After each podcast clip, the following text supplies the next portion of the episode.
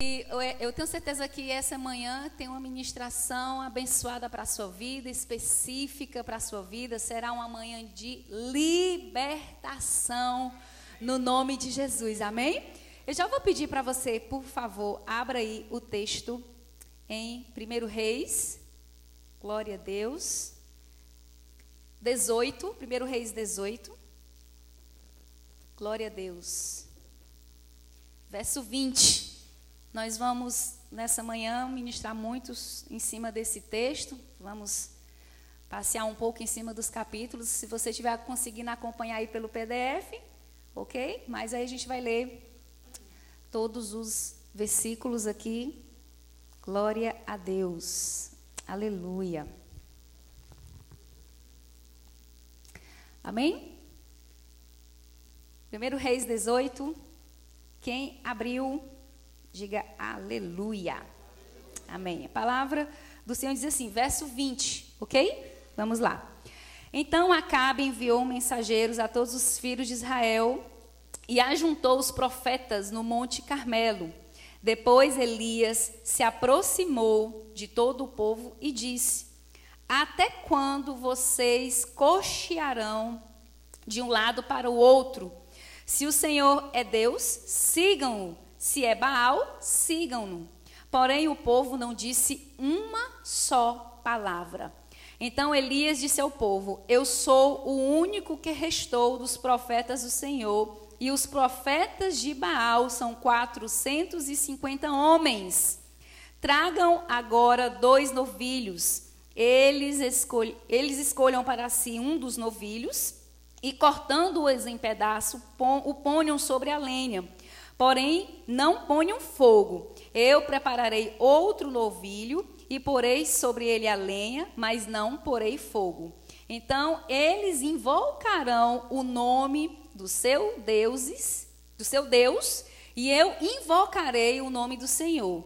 E o que há de ser que o Deus que responder com fogo, este é que é Deus. E todo o povo respondeu: é uma boa proposta. Elias disse aos profetas de Baal: Escolham um dos novilhos e preparem no primeiro, porque vocês são muitos. Depois invoquem o nome do Deus de vocês, mas não ponham fogo na, na lenha. Pegaram o novilho que, eles, que lhe foi trazido e prepararam invocaram o nome de Baal, desde manhã até o meio-dia, dizendo: Ó oh, Baal, responde-nos. Porém, não se ouviu nenhuma voz e não houve quem respondesse. E ficaram pulando ao redor do altar que tinham feito. E ao meio-dia, Elias começou, começou a zombar deles, dizendo: Gritem mais alto, porque ele é Deus. Pode ser que ele esteja meditando, atendendo a necessidade ou viajando. Talvez esteja até dormindo e necessitem que o acordem. Eles clamavam em alta voz vozes e se cortavam com facas e lanças, segundo o seu costume, até ficarem cobertos de sangue. Passando o meio-dia, eles profetizaram até a hora do sacrifício da tarde, porém não houve voz, nem resposta, nem atenção alguma. Então Elias disse a todo o povo: Aproximem-se de mim. E todo o povo se aproximou dele. Elias restaurou o altar do Senhor que estava em ruínas. Pegou doze pedras, segundo o número das tribos dos filhos de Jacó, a quem tinham vindo, vindo a palavra do Senhor, dizendo: O seu nome será Israel. Com aquelas pedras edificou no, o altar em nome do Senhor. Ao redor dele fez uma vala capaz de conter duas medidas de semente e então armou a lenha, cortou o novilho em pedaços e o pôs sobre a lenha. E então disse: Encham quatro cântaros com água e derramem sobre o holocausto e sobre a lenha. E disse ainda: Façam isso outra vez. E eles o fizeram. E disse mais: Façam isso pela terceira vez. E eles o fizeram pela terceira vez. A água escorria do altar e enchia também a vala aberta. Quando chegou a hora do sacrifício da tarde, o profeta Elias se aproximou do altar e disse: Ó oh Senhor Deus de Abraão, de Isaac e de Israel.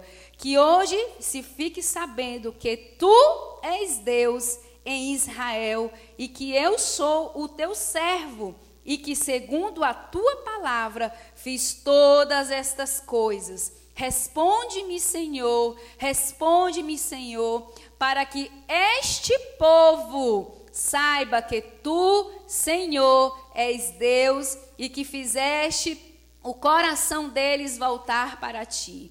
Então caiu fogo do Senhor e consumiu o holocausto, a lenha, as pedras e a terra, e ainda lambeu a água que estava na vala. Quando o povo viu isso, todos se prostraram com o rosto em terra e disseram: Só o Senhor é Deus, só o Senhor é Deus. Amém? Então Elias disse: Prendam os profetas de Baal, que nenhum deles escapem. E eles prenderam, e Elias os fez descer até o ribeiro de Quisson, e ali os matou. Ok? Verso, é, o capítulo 19 diz assim: Acabe contou a Jezabel tudo o que Elias havia feito e como havia matado todos os profetas à espada. Então Jezabel mandou, mandou um mensageiro a Elias e lhe dizer: Que os deuses me castiguem se essa manhã, a esta hora, eu não tiver feito com a sua vida o mesmo que você fez com a vida de cada um dos profetas. Amém? Glória a Deus. Bom, queridos, aleluia. O tema dessa ministração é Vencendo o Espírito de Jezabel e os Profetas de Baal. Você que pode acompanhar pela apostila, é, você pode aí acompanhar os pontos direitinho, tá bom? Então vamos lá. Deixa eu começar aqui uma rápida explicação. Nesse tempo aqui do profeta Elias, ontem você recebeu a palavra profética que jamais vai faltar farinha nem azeite na tua vida, no nome de Jesus, amém? E Elias, ele foi um grande profeta, um homem de Deus muito usado nos tempos de um rei chamado rei Acabe. A Bíblia nos fala que Acabe, ele foi um rei que ele se casou com uma mulher chamada Jezabel. E o nome Jezabel, o nome dela já diz quem ela é. é algumas, alguns significados fala que é marido, esposa de Baal ou mulher sem marido ou adoradora a Baal. Então, é, Acabe se casou com essa mulher e o texto de, de Reis 16 nos fala que Acabe fez o que era mal aos olhos do Senhor e falando bem o 6, ainda diz assim: para completar a situação, para piorar a situação, ele se casa com Jezabel. E o texto diz que Jezabel, ela era adoradora, depois se tornou uma auto-sacerdotisa, e ela era adoradora de Baal e de uma outra deusa chamada é, Acaris, né? E, mas ela era mais sacerdotisa de Baal. E para você entender como funcionava os profetas, né, esses profetas, esse, que eram de Baal, você já começa a entender como eram os cultos deles, como, como, se, como eles já invocavam o deus Baal, se cortavam até chegar o couro, a carne, então eles se, se dilaceravam é, como era Baal, né? Naquela época tinha que se levantar uma estátua, um ídolos e eram feitos é, mensalmente, às vezes diariamente, sacrifícios. É, existem alguns, como se fossem alguns subdeuses dentro de Baal. Um deles nós conhecemos muito, que é Moloque. E Moloque envolve sacrifícios de criança. Então, é, para cultuar a Baal, tinha que se sacrificar crianças. É, era um culto também que tinha muita orgia, muita prostituição. Uma vez por, por ano poderia fazer aquele dia que a pessoa podia fazer o que quiser. Então, se, eu, se tinha muita pornografia, muita prostituição, sacrifícios humanos, sacrifícios de criança, idolatria e feitiçaria. Então, é, esse era o deus Baal, era o deus que a rainha Jezabel servia e, consequentemente, o rei. Porque o texto fala, a Bíblia nos diz que Acabe construiu templos de mármore para que os profetas de Baal, os sacerdotes de Baal e toda a nação é, de Israel pudesse adorar a esse Deus. Então você imagina aí o nível de idolatria, de prostituição, de feitiçaria, de desgraça que havia é, se tornado aquele povo de Deus, justamente por causa de dois líderes que abriram mão do Deus Todo-Poderoso e se tornaram adoradores, até sacerdotes é, desse Deus chamado Baal. E aí Deus se levanta esse profeta de Deus, Deus levanta esse homem de Deus chamado Elias, porque eu quero dizer para você que você vai se tornar um Elias nesse dia, nesses dias, porque você vai confrontar os profetas de Baal, você vai destruir os profetas de Baal sobre a sua casa, sobre a sua vida e sobre a sua família, no nome de Jesus. Diga amém. Então, queridos, esse era o Baal da, na época de Acabe e Jezabel, que não é muito diferente dos dias atuais. Por quê? Quem são os profetas de Baal nos dias atuais? O que nós entendemos é que Baal, ele proclama o engano. Baal, alguns termos dele fala de engano, de erro, levar as pessoas a serem enganadas e a estarem debaixo do erro. Tanto que o que foi que o profeta Elias fez questão de fazer? A Bíblia diz que ele convocou todo o povo, porque Elias precisava restaurar o coração do povo de Deus. Porque o texto já começa dizendo assim: vocês estão divididos entre dois deuses. Vocês estão é, cocheando entre dois pensamentos. Vocês estão servindo a dois deuses e vocês não podem servir a dois deuses. Então eu preciso trazer vocês. Aqui, ó, o texto fala que Elias aproximou o povo para ele porque ele queria trazer, a bem da verdade, era uma restauração para o povo de Israel. Já vi até algumas pessoas, ah, porque o profeta queria envergonhar Baal, queria envergonhar. O profeta já sabia que ali era um Deus falso, ali não era o Deus todo-poderoso, não era o Deus que Elias conhecia. A maior preocupação de Elias não era com Baal, a maior preocupação de Elias era com o coração do povo que estava prostituto, que estava idólatra, que estava perdido. Então ele precisava restaurar o coração daquele povo e nessa manhã Deus vai restaurar o teu coração. Amém? Você não vai ficar mais dividido entre dois pensamentos, entre dois deuses. Você não vai mais servir a dois do senhores, somente um rei, um Senhor todo-poderoso sobre a tua vida, no nome de Jesus. Amém? Então, Baal, ele, ele é responsável de trazer o engano. Ele é responsável de trazer a imoralidade. Ele é responsável de trazer a devação, a depravação. Ele é responsável de trazer a prostituição, a idolatria, a feitiçaria dentro do povo de Deus. Não se engane, não. Aqui, aqui, isso aqui não é só para quem é mundano do mundo, quem não conhece Jesus, mas também é para dentro do povo de Deus, para dentro da casa do Senhor. Então, quem são os profetas? É, de Baal nos dias atuais. Quem são? Aqueles que proclamam um engano. O texto aqui de 18, 21, deixa aqui eu acompanhar com vocês aqui o texto 18, 21, o que é que o profeta aqui começa declarando? Ele diz assim: Até quando vocês estão ficarão pulando de um lado para o outro, servindo a dois senhores? Se Deus, se o Senhor é Deus, siga.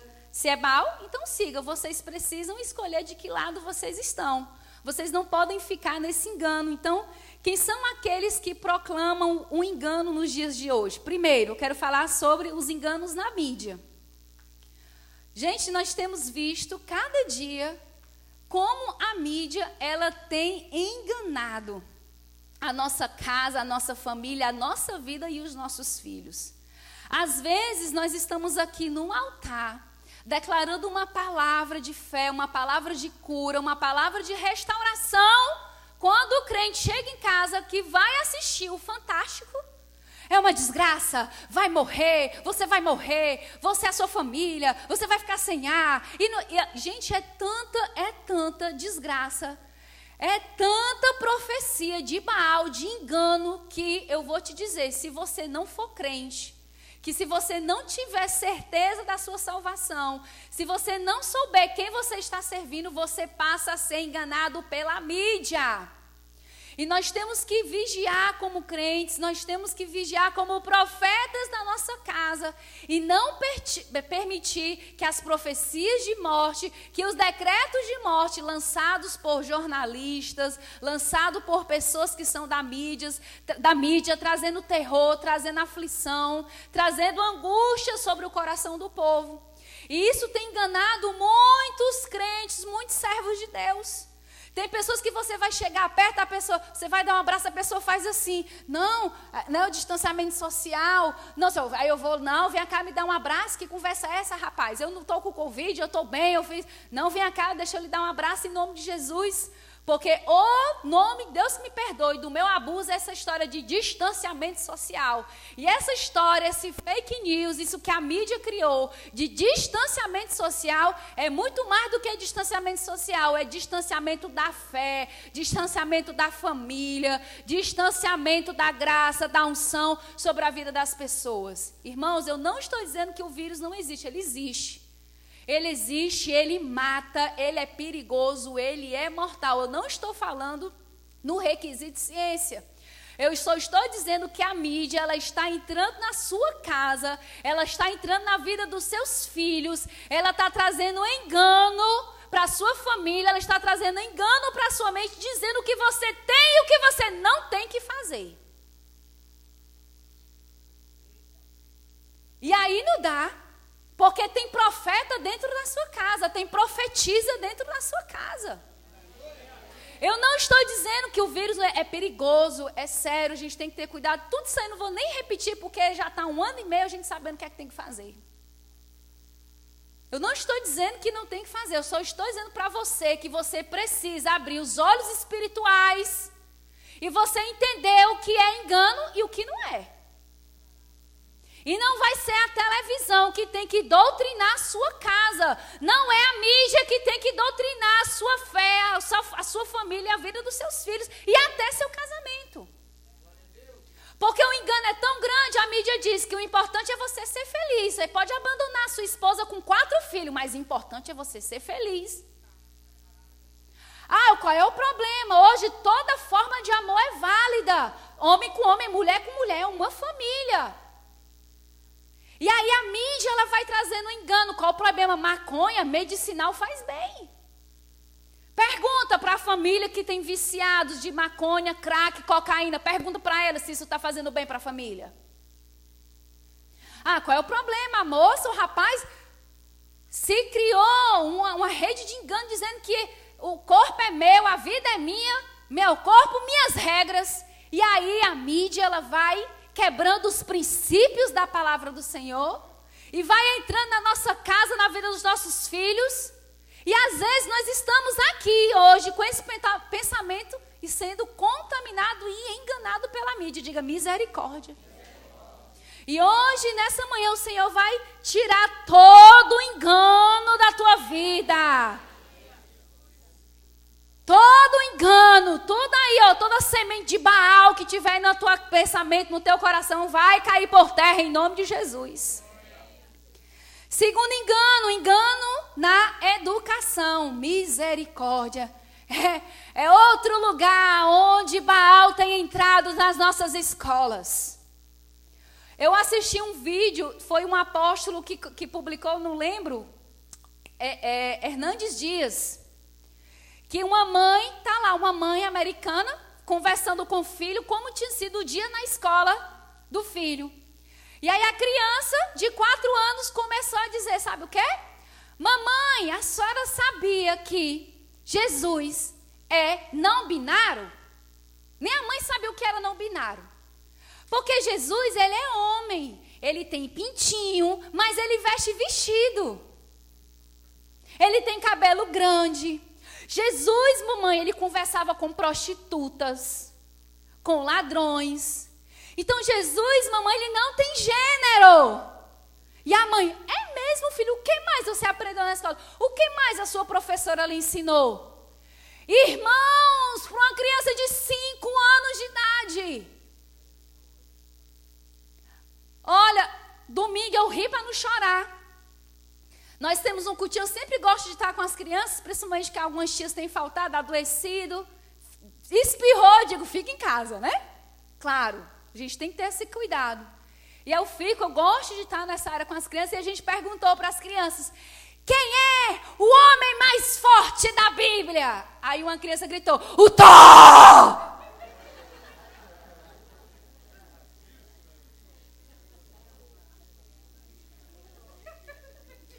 Fizeram uma pesquisa, as professoras, eu estava assistindo, acompanhando, as professoras perguntando para as crianças de 5 anos de idade: qual é a sua religião? As crianças não sabiam, irmãos. Você é católica? A criança, o que é católico, tia? Eu não sei o que é católico. Mãe, o que é católico? Meu filho, é quando a gente vai para aquela missa que tu vê o padre. Ai, é, tia. Pronto. Irmãos, Cuidado como, como sua, os seus filhos eles estão sendo criados, porque eles ficam 5, 6 horas na escola. E às vezes só 4 horas na sua companhia. E não se engane não, Baal, que é Moloque, ele tem sede pelas crianças. Eles querem tragar a vida dos nossos filhos. É a missão de Baal, é matar os nossos descendentes. Olha a rede de engano, mulheres celebrando porque abortam. Sacrifícios a Moloque. Isso aqui, ó, desde o profeta Elias já existia. Tudo patrocinado por Jezabel. Não se engane, não. Ninguém ama o seu filho como você ama. E aí é tanto engano dentro da educação, irmãos, é uma coisa terrível, terrível, terrível. As meninas chegam me contando, a, a, a Emanuela uma vez me contou uma experiência no, na escola dela, que a professora estava indignada com um, fi, um filme, porque o filme era uma, uma filha, tinha sido abandonada pelo pai, com 5 anos de idade, Aí o pai velho voltou e pediu perdão à filha. E no final do filme você já conhece, a filha perdoou o pai. Inclusive foi tratado o pai que o pai estava com câncer e foram felizes para sempre como pai e filho e filha. E ela estava falando na, na, na, na sala de aula que achava isso muito errado. Isso é muito errado, não tem que perdoar não. Tá muito errado. Aí as meninas, como lê, estudam e são rápidas para fazer leitura, ela chegou dizendo: Mamãe, é porque ela foi abandonada pelo pai e abandonada pelo marido. Descontou tudo na sala de aula. Era para aprender, não sei nem qual a, matéria dela: geografia, história, hã? redação. Feminista, menina, ensinando todas as meninas da escola a serem independentes. E não é que esteja é errado, mas a forma como ela está colocando, incentivando a estudar, tem que incentivar mesmo, tem que estudar, tem que, que, que se formar, tem que fazer isso mesmo. Mas a motivação dela era por outra coisa. E aí você pensa, se não tem uma formação em casa, se não tem uma doutrina, uma disciplina em casa, imagina, é, é desse jeito? Você imagina aquelas que não têm. Vigia, pais, e que, pais que estão aqui e jovens, tá? Não se enganem, não. Não se enganem, não. A educação, pode ter certeza, ela tá lá patrocinando os enganos de Baal para você. E a gente ainda paga por isso. Terceiro, enganos na política. Esse eu vou passar bem rápido, né? Porque eu acredito que todo mundo aqui tenha, tenha visto. Gente, olha. Nunca se foi tão polarizado. Se você é de direita, os de esquerda te odeiam. Se você é de esquerda, os de direita te odeiam. Você perde amizade, perde discípulo. Tem, tem gente que está achando até bonito. Eu até me separei porque o meu marido é bolsomínio. Sério, gente, de verdade. Tem gente aplaudindo, achando a coisa mais linda. Enganos de Baal.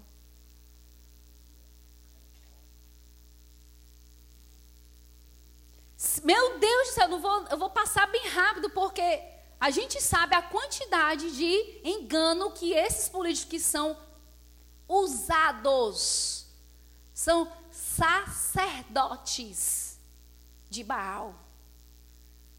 Se não são, se não são crentes, mas eu digo é crente em Jesus, gente. Não é o que vai para a igreja evangélica, não. É o que é crente de verdade.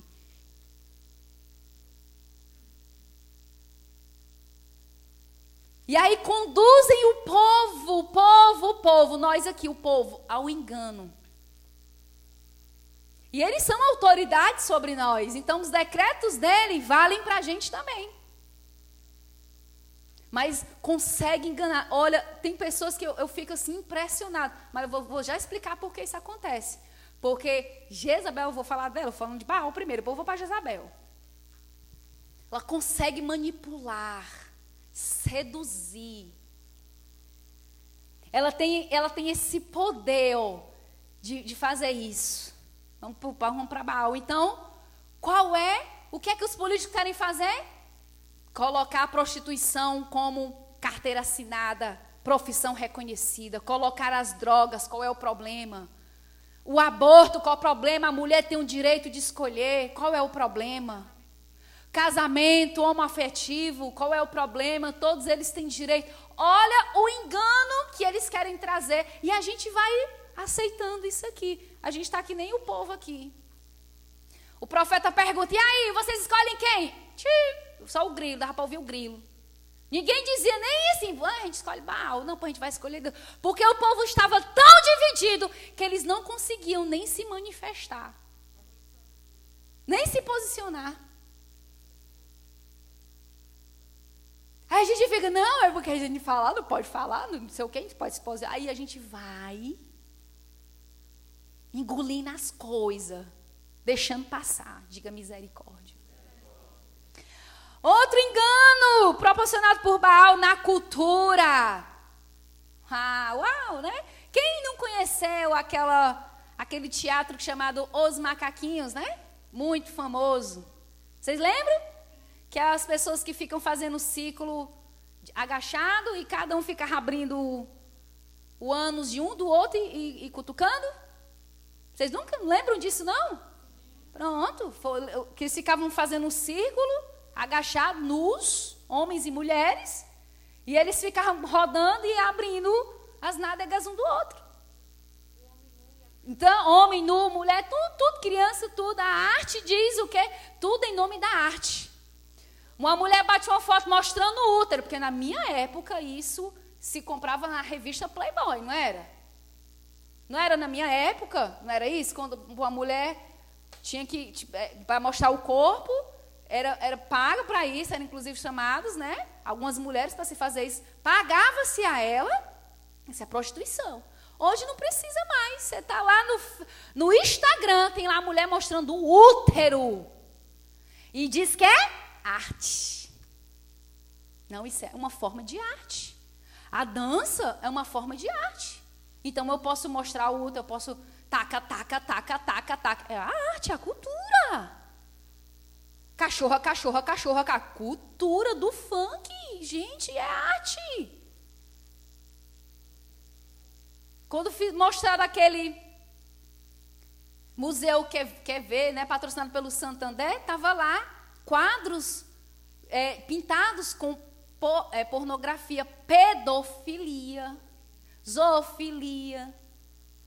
E a gente vai achando tudo isso normal. Fica aqui.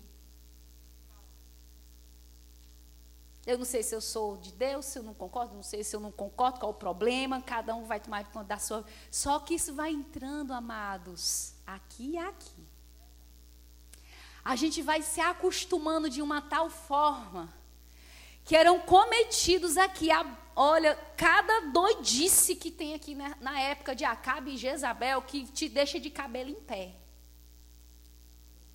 E ninguém dizia nada, ninguém falava nada. Por isso que Baal odeia profetas que têm a chamada de Elias. Ele odeia, odeia, por quê? Porque essa chamada dias de Elias é uma chamada para restauração, reparação de altares. Próximo engano, engano na economia. Eita, misericórdia, Jesus. Os bancos cada vez lucram mais, os pobres ficam mais pobres, os bancos mais ricos. E aí é o engano de que você tem que trabalhar, trabalhar, trabalhar, trabalhar, trabalhar, porque tem até uma, uma frase que diz, né? Trabalhe enquanto, do, enquanto dorme, trabalhe enquanto se diverte, trabalha, trabalha enquanto eles malham, trabalha enquanto. Trabalha, meu filho. Quando você chegar com, com 45 anos de idade, você tem uma parada cardíaca. Perdeu a família, perdeu os filhos. Aí ganha muito dinheiro para depois gastar o dinheiro na saúde. E a economia vai dando, vai oscilando, vai de lá para cá, tudo regido, tudo preparado para certamente o anticristo. Próximo engano, o engano do, no entretenimento. O que é entretenimento? O que é entreter? E aí nós temos que ter muito cuidado com isso também, porque, por exemplo, é, nós, quando nós estávamos lá no, na colisão apostólica, lá em Dallas, a gente, nós conhecemos, porque lá tem, tem apóstolos no mercado de trabalho, tem apóstolos na mídia, tem apóstolos na economia, tem apóstolos na política, tem na rede apostólica, né? Do qual é, que é chamado ICAO. E aí estava lá um dos apóstolos responsável por entretenimento. Aí, aquele filme Deus não está morto, um, dois, três, derrubando gigante, vencendo gigante, derrubando Golias, o treinador e Jesus, Jesus, todos esses filmes evangélicos, né? A cruz e eu, eu creio, eu acredito, é, todos esses filmes, é, ele é o dono, esse apóstolo. O apóstolo, ele é, o, na verdade, é um um artista que se transformou apóstolo, né? No meio do entretenimento. E aí ele decidiu fa fazer da vida dele só isso, esse tipo de evangelismo para ganhar as pessoas. Ele fez aquele para casamento, né? É, prova de fogo, um homem de Deus. E aí ele, ele dizendo que como o entretenimento também tem trazido uma raiz de engano sobre a vida do povo de Deus. Por quê? Porque, gente, quando você vai ver algumas séries, é um terror. Adolescente dizendo que ela tem que experimentar a bissexualidade, que ela não precisa escolher gênero. Ensinando a adolescente, olha aquela coisa que o adolescente conhece um rapaz de manhã, à noite ela está perdendo a virgindade. Ou adolescentes que é natural fumar maconha, mentir para os pais. E aí aquilo ali é aquele tipo de romance, aquele tipo de coisa que não existe. Não é real. E aquilo ali vai entretendo hoje as séries, as séries, entretenimento como. Eu, eu, eu até desacredito, gente, sério, de verdade, que algum crente assiste aquela série Lúcifer. Aí eu vejo pessoas dizendo, não, mas não é o Lúcifer do Satanás, não. Aquilo ali é um Lúcifer que foi criado no tempo do, do, da MCI, dos quadrinhos. Não quero saber, minha irmã, é Satanás do mesmo jeito.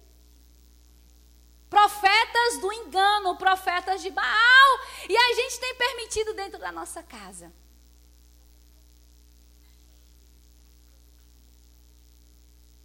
Irmãos, vigia, irmãos, vigia, porque a gente pensa que a nossa luta é só contra o inimigo que está lá fora declarado? É não, às vezes está dentro da nossa casa, lá na nossa televisão, doutrinando a nossa vida e os nossos filhos. Aí às vezes você, meu Deus, eu vou para a igreja, eu fiz tudo direitinho, eu amei meus filhos, eu cuidei, não sei o que, o menino, o menino cresceu, se rebelou, não quer saber de Jesus. É uma complicação. Deus vai revelar para você nessa manhã no nome de Jesus. Cuidado com o entretenimento. Tudo que é demasiado faz mal, que é desequilibrado faz mal. Vigia, vigia, no nome de Jesus. Outro engano, engano que pode levar, que é um engano na família, que aí eu volto para a questão do LGBT, eu volto para a questão do relacionamento homoafetivo. Estão já querendo, já tem países que já está é, não mais descriminalizando a pedofilia. Qual é o problema? Eu sou um homem e eu posso gostar de uma criança. Isso não é crime, isso é uma doença. Então já querem tirar de crime para se tornar uma doença e no futuro se tornar normal. Moloque, Baal.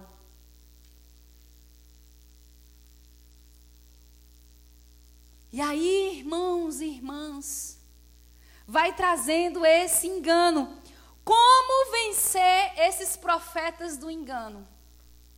Porque estava lá, o texto diz 450 profetas, mas não estava lá os sacerdotes, que depois eles são mortos, não estava lá os adoradores. Estava lá os profetas que conduziam o ensino, uma rede de engano para o povo.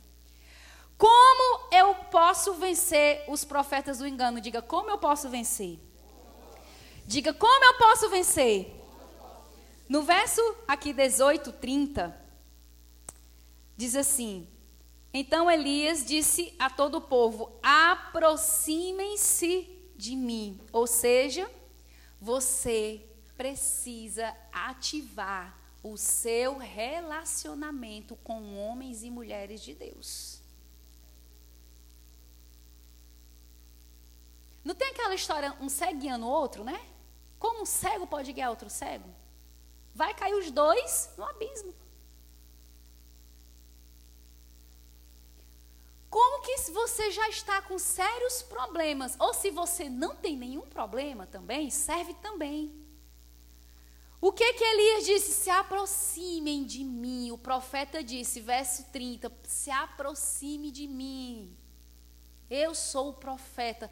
Eu sou o profeta do Deus vivo que não se dobrou a Baal. Se relacione com. Não é ter. Gente, nós temos alguns tipos de pessoas, né? Nós temos colegas nós temos conhecidos, não é verdade? Nós temos um nível de relacionamento e tem os amigos. Você não pode ter 30 amigos. Você não pode ter 40, 50 amigos. Tem você, a sua, claro que a amizade, a amizade de que você abre o seu coração, de que você confia. Mas não é aquela amizade de passar a mão.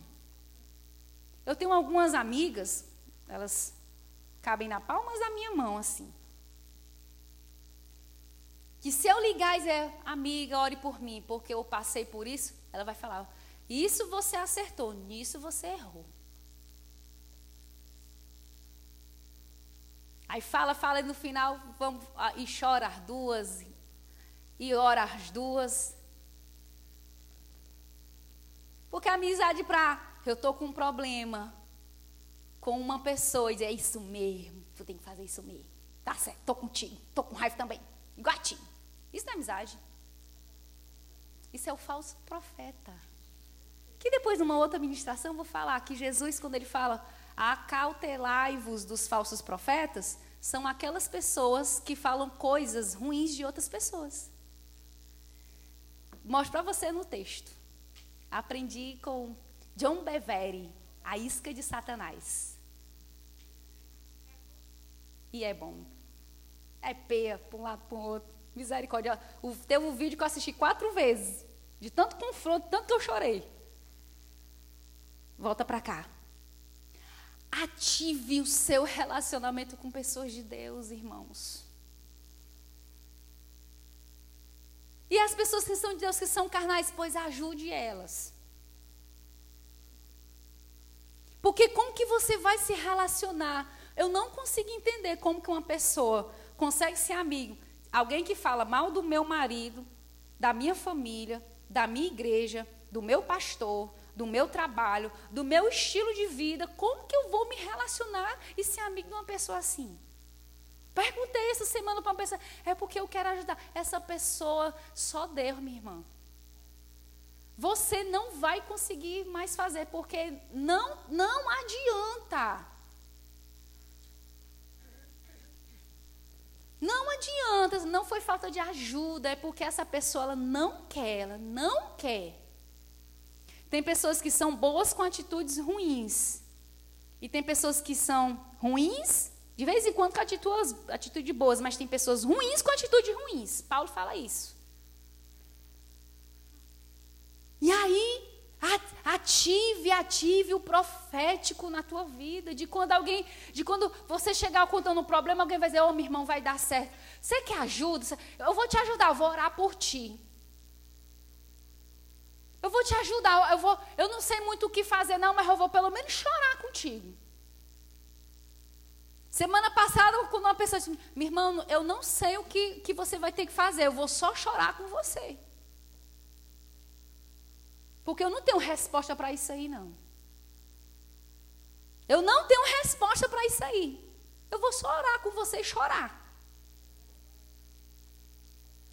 Ative o seu relacionamento com pessoas proféticas. Se você quer derrubar essa rede de engano de Baal, esse engano de Baal sobre a sua vida, sobre a sua casa, sobre a sua família, Selecione as pessoas que têm acesso ao seu coração.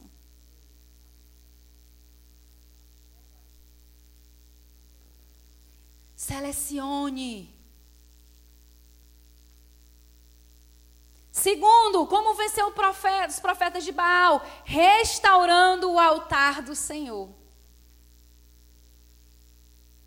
Antes de confrontar os profetas, de querer matar, inclusive, os profetas, o profeta que Elias, ele foi, ele foi trabalhar, irmãos.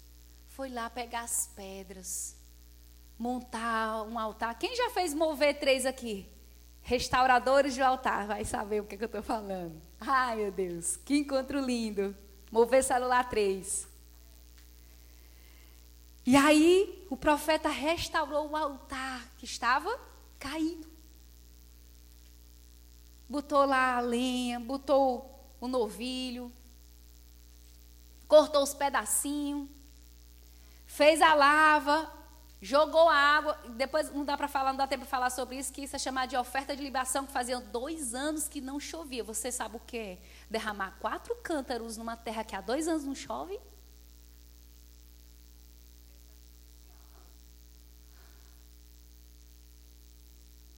Dois anos sem chover numa terra. Dois, irmãos dois. Mas isso é uma, uma outra ministração. E aqui, olha, ele fez questão de restaurar para que todo o povo visse doze pedras que representavam as doze tribos, tribos, que é a família. A família da terra e a família do céu. Então, quer vencer o profeta do engano? Restaure o altar do Senhor. E, e que altar é esse? Quer dizer que eu tenho que pegar, pastora, 12 pedras, fazer na minha casa. Oh, se tu és Deus, bota fogo. Aqui, ó. Aqui e aqui. Restauração dos princípios, um reset uma metanoia, uma, uma metamorfose. Aqui, ó. Quando o apóstolo Paulo diz, Romanos 12, 2, transformai-vos pela renovação, essa palavra transformai-vos é metamorfose. Aqui começa a restauração do altar, aqui e aqui, de você se voltar para Deus, se voltar para os princípios do Senhor. O que é certo é certo, o que é errado é errado, e ponto final, gente, não tem meu termo. E começa aqui o fogo de Deus. Ore, leia a palavra, jejue. Faça o que crente gosta de fazer. Vá na, na, na, na, casa do Senhor. Não abra mão disso de jeito nenhum. Restaure, repare o altar caído, destruído do Senhor. Terceiro, ativa, ativando o profético pelo fogo de Deus. E aí, quando Elias orou, quando ele restaurou o altar, quando ele orou que desceu fogo do céu, aqui o texto fala, 38, 39, diz assim: Então caiu fogo do céu e consumiu o holocausto, a lenha, as pedras, a terra, e ainda lambeu a água que estava na vala. Quando o povo viu isso, todos se prostraram com, com o rosto em terra e disseram: Só o Senhor é Deus, só o Senhor é Deus, só o Senhor é Deus. O que é isso? Elias fez um discipulado com todo o povo. Elias estava voltando ó, a discipular aquele povo que estava tudo desviado. E aí você tem que estar aberto para o discipulado, porque, queridos, nem sempre. Porque coisa de profeta eu fico imaginando, quando ele manda, ah, eu ouvi, vocês escolhem. O que vocês quiserem escolher além, escolhe um também, escolhe o local aí que vocês vão fazer também. Pode começar primeiro, vocês aí. Eu fico pensando, o que o povo estava pensando? Aí depois vem Moisés restaurando toda a ordem. Todo o processo que os patriarcas haviam feito: Abraão, Isaac e Israel. Você precisa vencer o profeta do, engano através do discipulado do fogo, discipulado profeta. Não é o discipulado de alma, não é o discipulado carnal. Não é o discipulado do engano que faz discípulo para si que acha que discípulo pertence a ele. Discípulo não pertence a você, pertence a Jesus. Ei, discípulo, você pertence a Jesus. Ei, pastor, o seu, a sua ovelha que Deus deixou aqui para você criar, aqui cuidar aqui, aqui você cuidar, mas não é sua, não é seu, é de Jesus. Tem que ser discipulado no fogo, no, mas é no fogo, no fogo da palavra, no fogo do princípio, no fogo do altar, no fogo da presença de Deus. Quer vencer? Então você tem que estar sendo discipulado no fogo. Amém? Diga amém. Eu recebo, Senhor, esse fogo de Deus sobre a minha vida. Amém? Segundo, quem é o espírito de Jezabel nos dias atuais? Ô oh, desgraça! Eu já quero começar falando que Jezabel não é somente do gênero feminino, tá? Que esse espírito de Jezabel vai para homens e para mulheres. Já quer dizer para você que Jezabel não é a figura de uma mulher de batom vermelho é, é, lápis no olho e unha vermelha. Toda de vestida, a gente imagina a pomba gira, né? Pronto, é. Ah, é a fulana, é uma Jezabel. Existem homens também com espírito de Jezabel. Porque Jezabel era uma sacerdotisa. Ela era a auto-sacerdotisa de Baal. A missão de Jezabel era levar, sabe o que, queridos? Ela levava as pessoas ao engano através da manipulação, através da sedução e através da intimidação. São, são essas três artifícios que, que Jezabel se utilizava para enganar o povo sedução, manipulação e intimidação. Então, não é algo só de uma mulher. E eu já vi pessoas dizer, ah, mas é porque Acabe era frouxa. Era, não, irmãos, Acabe era rei. Acabe era líder. Você acha que Deus vai colocar qualquer Zé Mané para governar alguma coisa? Não, Acabe era... Gente, Acabe conseguiu convencer reis para lutar numa guerra que ele sabia que ele ia morrer. profeta, tu vai morrer nessa guerra, tu não vai voltar vivo. O teu sangue vai escorrer, que são, vai, serão lambidos por cachorro. E Acabe, ele sabia que as profecias de Deus não caíam por terra.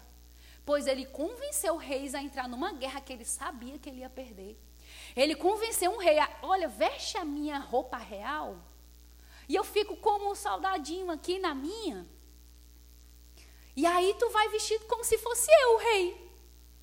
Beleza, o rei? Beleza.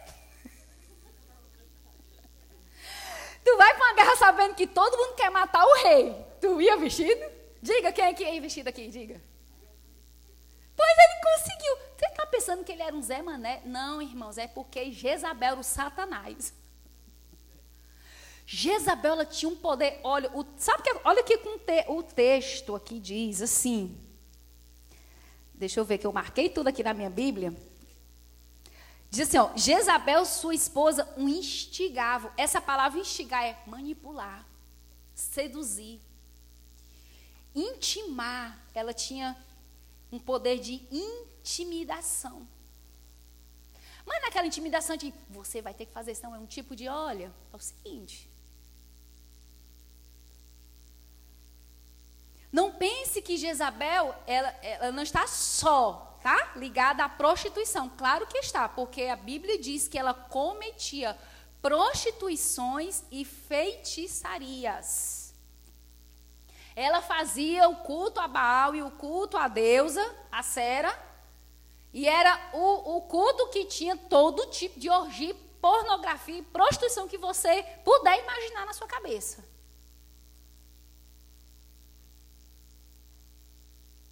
Então, ela está ligada a isso. Então, quem é Jezabel? É a pessoa expert em manipular, seduzir e intimidar para conquistar coisas para benefícios próprios, para benefícios de sua causa. Não é a causa do reino. Porque a gente não manipula as pessoas, não seduz as pessoas para a causa do reino. Nós influenciamos através da graça, da unção e da presença do Espírito Santo. Amém? Que no nome de Jesus, toda manipulação, toda sedução, toda intimidação seja revestido pela influência, pela graça, pela unção, pelo poder, a unção de Deus na tua vida, no nome de Jesus. Pode aplaudir ao Senhor.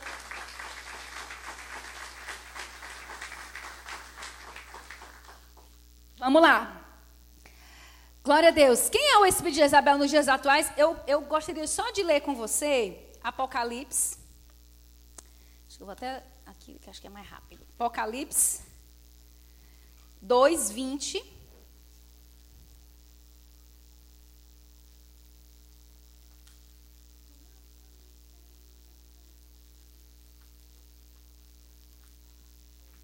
Apocalipse 2, 20.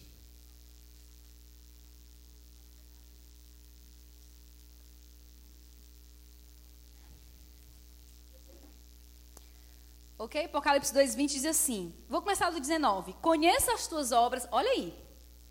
Conheça as tuas obras, o teu amor, a tua fé, o teu serviço, a tua perseverança e as tuas últimas obras que são maiores do que as primeiras. Quem não quer uma igreja assim, hein? Misericórdia, olha que coisa linda. Amor, fé, serviço, perseverança, obras mais numerosas. Eita, que todo pastor, né? Quer, um, quer uma igreja assim, né? Envolvida, crescendo, servindo, contribuindo. Eita, menino, né? Não é verdade? Mas olha aí, olha o que. É, gente, isso é Jesus, tá? Isso não é João, isso é Jesus que está escrevendo para a gente aqui. Essa carta aqui ela é tão atual como os dias de hoje. Essa carta aqui ela não foi escrita para aquela época, não. É, é aqui, ó. Pode escrever para a minha igreja.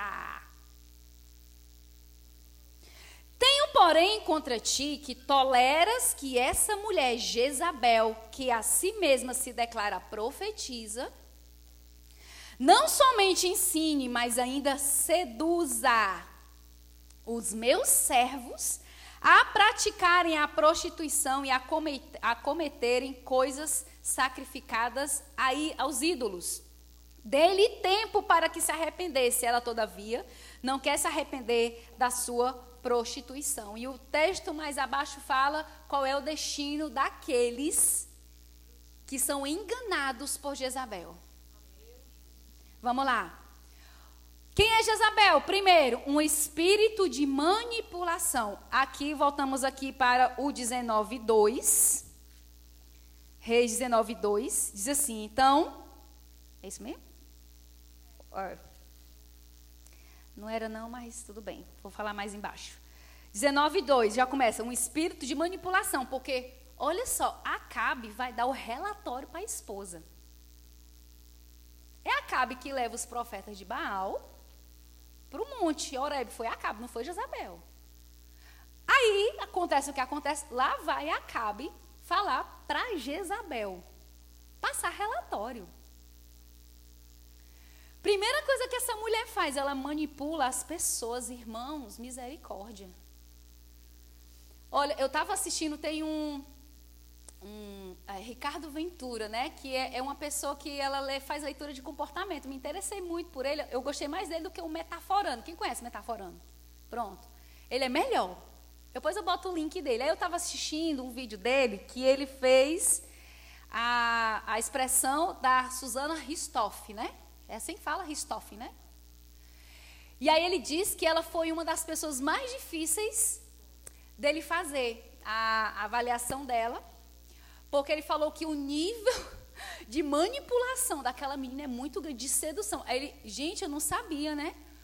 Na época, o promotor do caso se apaixonou, o primeiro promotor se apaixonou por ela. Trocaram o promotor porque ela denunciou. Entrou outro promotor, se apaixonou por ela. Foi seduzido por ela. Aí foi o advogado. Ela seduziu o advogado, manipulou o advogado. Aí mudou de advogado. Foi o segundo advogado. Ela seduziu o advogado. Ela foi para a prisão, para a cadeia. Ela conseguiu manipular a diretora do presídio, as carcereiras e até a, os, as presas. Fizeram a entrevista com ela. Todo mundo amava ela. Ela foi fazer uma entrevista com o Gugu, que foi esse vídeo que eu assisti. Gente, o Gugu tá assim, ó. O Gugu é homossexual, era homossexual, o Gugu era gay. Gay, gay, gay, gay mesmo. E ele assim, gente, ele fazendo a leitura assim, totalmente seduzido. Quando terminou a entrevista, ele deu. O Gugu era assim, né? Assim, ó. Mão de vaca que não dava nada. Era, né? Enfim. Tadinho. E aí, era assim, ele deu do dinheiro dele, viu? Não foi o programa, não. Várias máquinas de costura, não sei quantos tecidos, porque ela, foi assim que ela conquistou as presas. Ela conseguia as coisas para as pessoas para benefício dela. Não é porque a pessoa precisa de ajuda. Não é porque a pessoa, estou querendo. É, não, tudo, tudo que ela fazia era sempre pra, em função de alguma coisa. Eu fiquei impressionada com essa entrevista. E ele falando, ele, gente, isso não é. Ele falou que na vida toda ele só tinha visto duas pessoas, ela e uma, um outro homem, que era, inclusive, até nos Estados Unidos. Que era um caso parecido, inclusive. E aí ele dizendo, olha, essa menina, ela tem um espírito de mani... ela, ela é muito manipuladora, ela é muito sedutora sabe? E ao mesmo tempo ela é intimidadora, porque aí ele começou a descrever, gente, ele parecia um pastor falando. E aí ele começou, ela faz isso porque ela pensa assim, no sei, ele começou todinho a destrinchar. Eu digo, meu Deus, tem um monte de gente assim dentro da igreja. O espírito de Jezabel, manipuladora. Manipula as pessoas para benefício próprio conduz as pessoas ao, ao, engano, ao erro, conduz as pessoas. Meu Deus, eu fiquei assim. Jesus tem misericórdia, porque ela, a sedutora, gente, não é a sedução, né? Não é aquela mulher. Eu acho que se uma mulher vinha assim por cima do homem, ele dá uma voadora, dá não dá? Eu, eu, eu, eu, meus irmãos.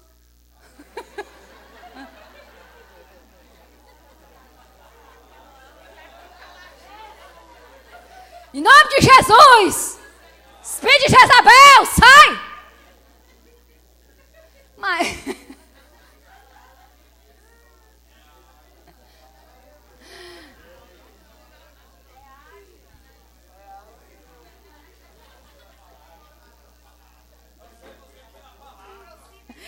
É porque teve um discípulo que disse que foi uma mulher da cima, ele sai daqui, senão eu vou dar uma foto.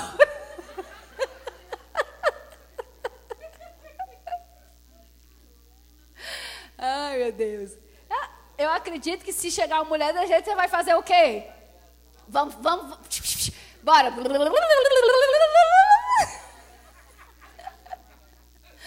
Se chegar uma mulher assim, irmão, né? Ai, irmão, tu quer casar, né, irmão? Ei, seu telefone, você é tão bonitinho. Cadê a, cadê a? E aí, Carol? A primeira dá é tu, né? Dá não? Pois eu dou, irmã. E é meu, é meu, é meu, solta. Hein, hein, Danilo? O que é que tu fazia, irmão? A voadora? Pode, tá liberado. Não, não pode dar voadora, porque senão é preso. Não, a voadora que eu estou dizendo, você entendeu, né? Bota a criatura no lugar, é não é? Ai, Danilo, tudo bem, filho? Não sei o quê. Que, né? Tem umas mulheres que ela vai fazendo assim, né?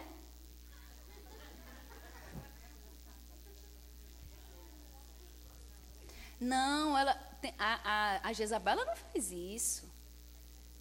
Você está a vozinha mansa. Ai, neném, tio, tio, te amo tanto. É, faz isso para mim, por favor. Preciso disso, tu me ajuda. Tá pensando que ela, ela vai assim de cara? Vai comendo pela beirada, irmãos. Eu digo porque eu sou mulher. E aí ela manipula pessoas como ela manipulava o marido. Aqui o texto diz que ela manipulava o marido. E quando Deus cobra, não cobra dela, cobra de Acabe. A mulher pronta, pronta, pronta, pronta, pronta, mas Deus cobra do sacerdote. Se vier uma Jezabel, sacerdote, sacerdotisas, Deus vai cobrar de vocês. Ai, a fulana me derrubou. Não, foi você que caiu.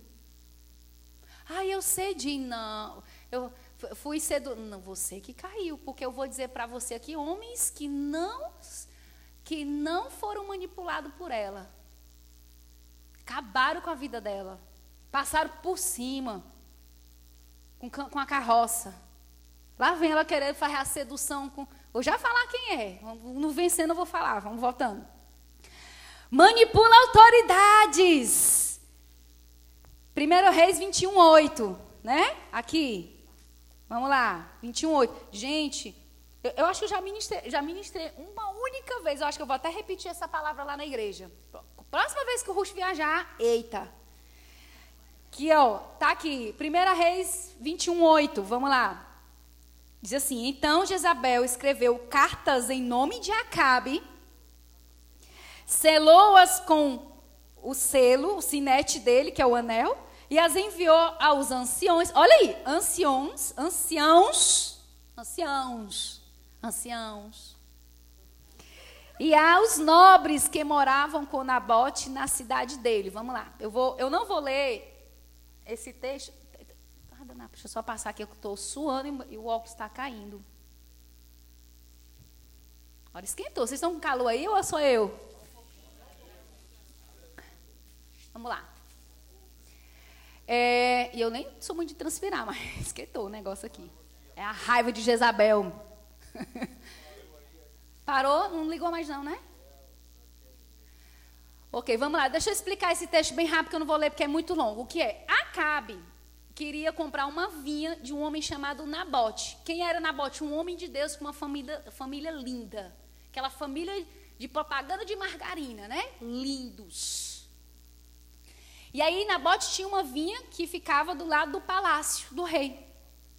Aí o rei foi até o Nabote pedir para comprar a vinha. E Nabote disse: Ô oh, rei, eu não posso te vender porque é a herança dos meus antepassados. E eu quero passar essa herança para a vida dos meus filhos, então não posso vender para você. Acabe volta para casa. Não comia, não, não bebia, não dormia. Chega Jezabel. O que é que tu tem, homem? Por que tu tá sem comer, sem beber, tá com essa cara triste? Aí Acabe dizendo, porque eu quero comprar vinho blá, blá, blá. Ela, como é que é? Te levanta. Modo um cearense de ser. Ou deixa de ser besta. Te levanta aí, ajeita essa tua cara, te levanta aí, abestado. Tá vendo não que tu é rei? Tu é rei, otário, abestado. Te levanta. Até hoje eu te dou essa vinha. É hoje. Bora, tu é rei. Te levanta, arruma essa tua cara, veste a tua roupa, te comporta como rei. Foi bem assim que ela falou. Pode, você vai ler depois o texto, tá? E tudo no, no negocinho aí. Aí ela pega o anel do rei, o anel do rei. Diz assim: Ó, hoje é para ser feito o jejum. Jejum, e quem não jejuar é morte. Aí, tchu, mandou espalhar para todo mundo. Aí pegou, a Bíblia diz que dois homens endemoniados, como falso testemunha, e disse: É o seguinte, eu vou acusar Nabote vocês vão acusar, e aí ele vai ter que morrer. E os nobres e os anciãos vão ver, e vai ser decreto a decreto, o anel está selado, morte. Assim fizeram, pegaram na bosta, botaram no lugar bem de evidência. Aí os dois homens acusaram, dizendo que ele não tinha jejuado. Aí os nobres e os anciãos mandaram matar Nabote. Ma gente, morreu Nabote e toda a sua família. Porque se tivesse sido só ele, os filhos herdariam. Então teve que matar toda a família. Você sabe o que é isso? Quantos filhos aquele homem tinha? Mulher, filhos, escravos, servos, tu, todo mundo tinha que morrer. Por causa dessa mulher por causa dos caprichos do rei e dela. E aí, olha, olha como ela manipulou, gente. o ancião na Bíblia é, é sábio. Ancião na Bíblia é aquela pessoa que era respeitável. E ainda fala, e os nobres, que eram os empresários, os, os de dinheiro na cidade. Ela manipulou autoridades. Ela burlou uma lei, ela quebrou um princípio, tudo porque ela tinha uma coisa que era para benefício próprio dela.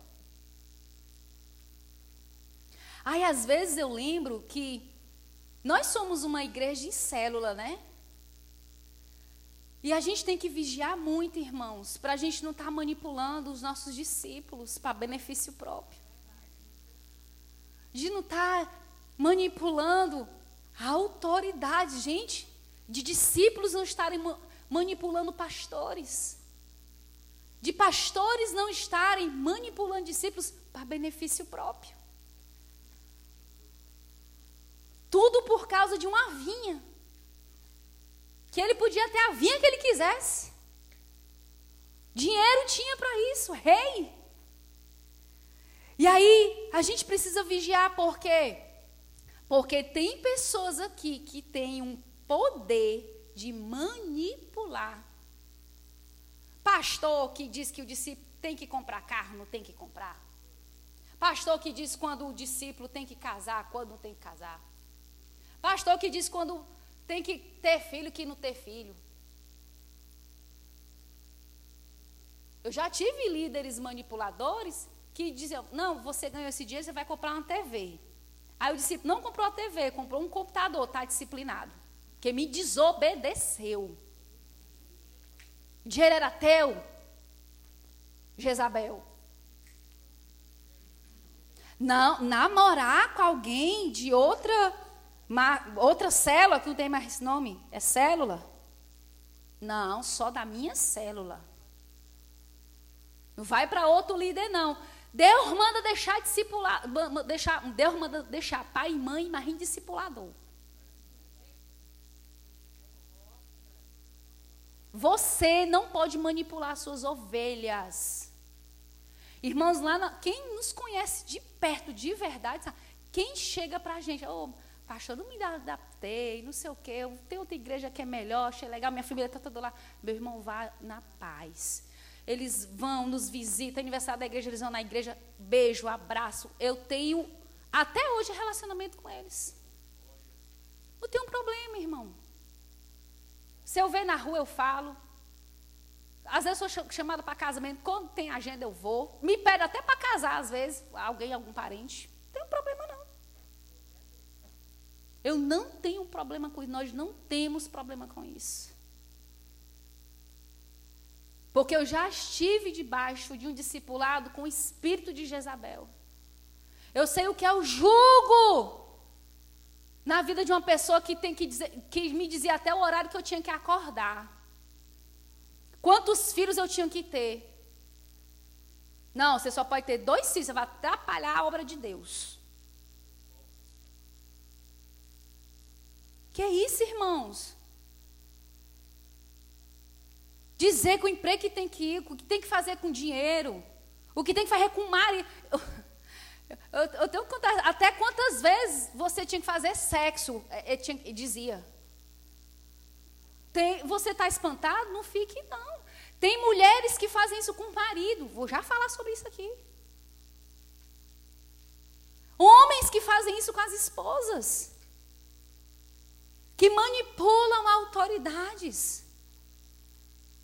Manipulam situação, traz uma raiz de engano, mentem. E você pode estar com esse espírito e nem saber que é Jezabel purinho. Quando eu estava fazendo estudo, gente, lá em casa eu me arrepiava todinha. Tinha, tinha, às vezes eu tinha calafrios, assim, calafrios de, de verdade, gente, de verdade. E eu conversando com o Ruxa, eu digo, amor, misericórdia, olha aqui. Porque a gente não pode fazer isso, irmãos. A, a nossa missão como líderes, como pastores, como, fi, como pais dos nossos filhos é restaurar o profético na vida deles.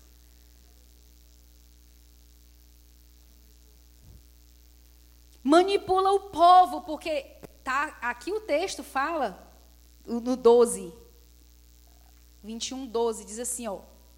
Anunciaram o dia de jejum e deram Nabote um lugar de destaque na frente do povo.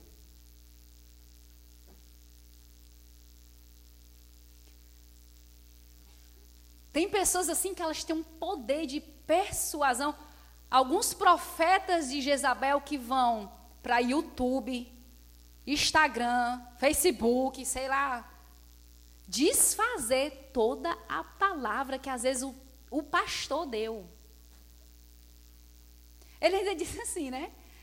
Não, você não tem que fazer isso não, faça assim. O certo é isso aqui. Vigia, cuidado para você não ser enganado, para você não ser enganada.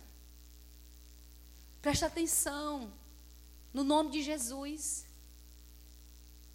Pessoas que têm uma habilidade, que elas, têm, elas são sedutoras, elas são manipuladoras, elas conseguem atrair. E você fica assim, ó. Vale, meu Deus, porque eu nem gostava disso.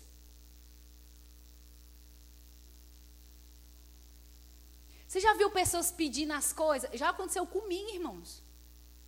Da pessoa pedindo uma coisa, na hora eu peguei o dinheiro e dei na hora, Aí, dois dias depois, eu descobri, né?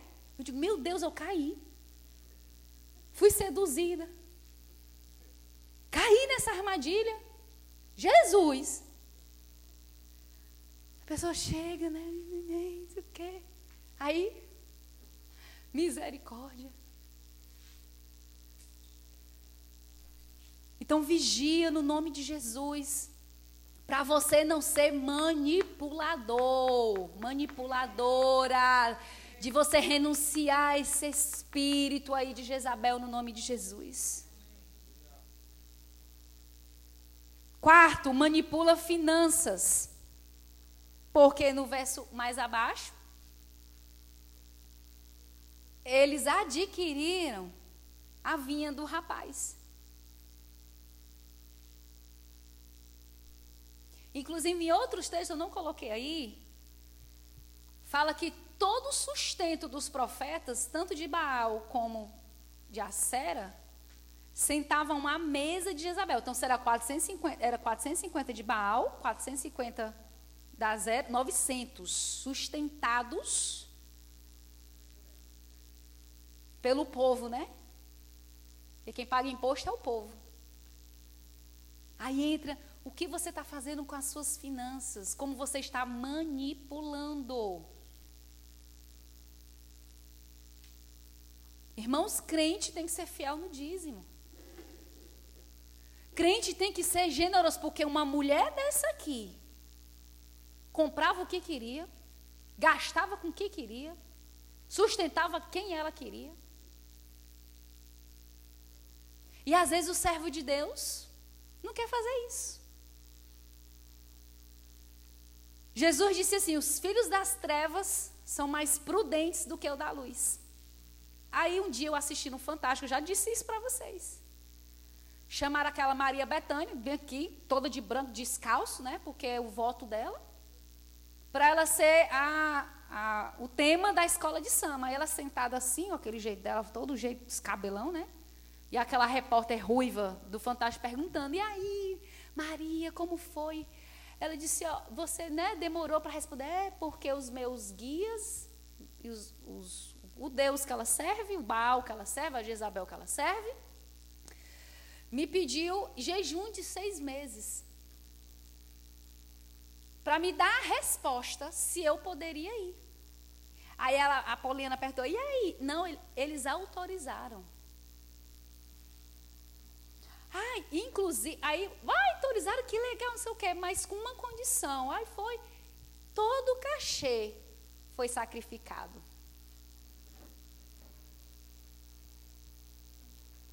Ah, meu pai. Aí o crente abre uma empresa, não consagra. Compra um carro, não consagra. Vai para um emprego, não consagra. Recebe o salário, não tem coragem de dar 10%.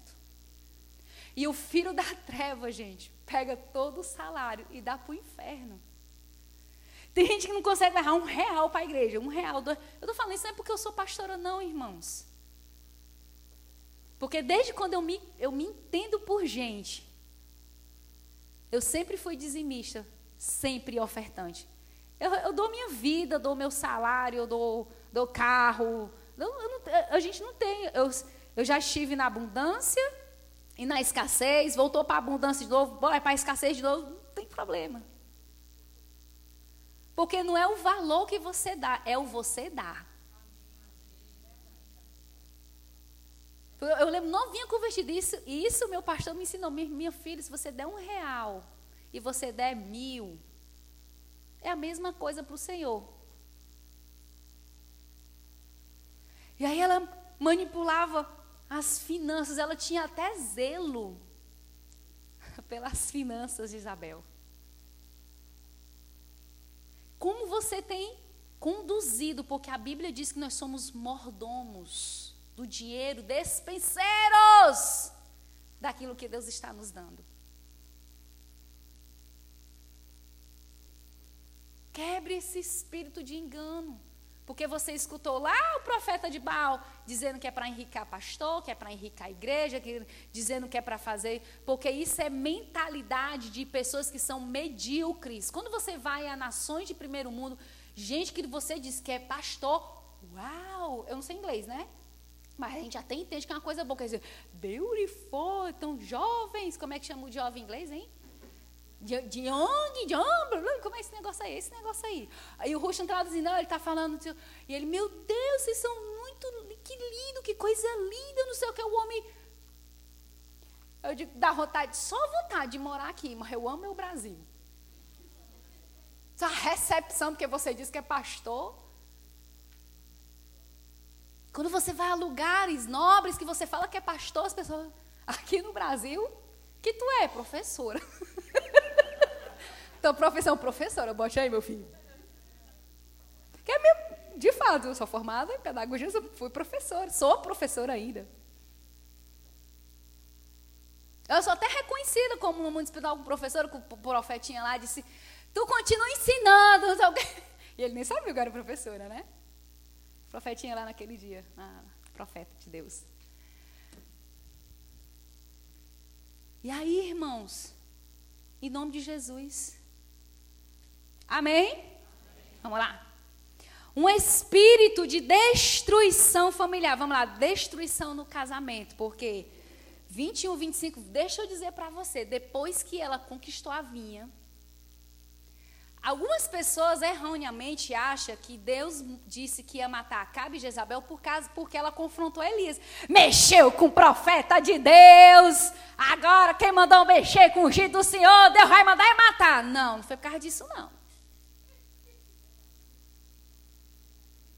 Continuou as ameaças, Elias teve que fugir, porque ele teve medo, realmente, despertou demônios, despertou um principado, porque ele fala: Bora, acorda aí, Baal, acorda, Baal. Despertou um principado.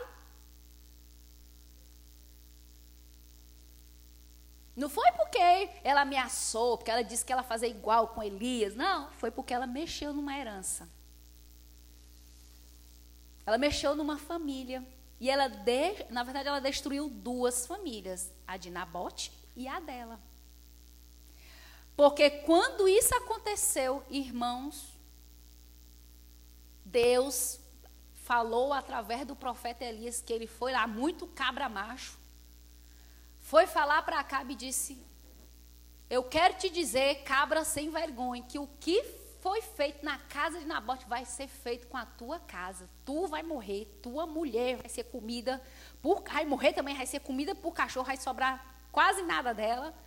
Teus filhos vão morrer, teus servos também, todo gênero masculino da tua casa, até bicho vai morrer. Aí, ó, acabe. Tô lascado. Vai morrer, você vai, porque você mexeu com um príncipe, com com um homem de Deus, com um homem de princípio, você mexeu com uma família, você tocou no que tem de mais sagrado. E aí, irmãos, esse espírito de destruição, porque o que é que Jezabel quer fazer? Ele quer acabar com a tua família, ele quer acabar com a tua vinha. O que é vinha, irmãos? é alegria, unção do Espírito Santo, é herança, a presença de Deus desce, desce. A missão dela, desse espírito imundo, é acabar com a tua família. Trazendo a raiz de engano, de manipulação, de mentira, trazendo essa raiz desgraçada na sua casa que você vai ter, que no nome de Jesus exterminar ela. Amém?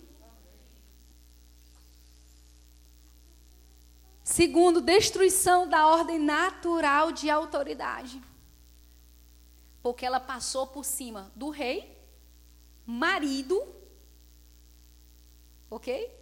Anciãos, nobres e o povo. Ela saiu atropelando, por quê? Porque tem pessoas com esse espírito, porque eles não reconhecem autoridade sobre eles. São pastores de si mesmos. Quem é, meu pastor é Jesus. Temos uma conexão direta, não preciso de intermediário. Para quê? Me submeter à autoridade.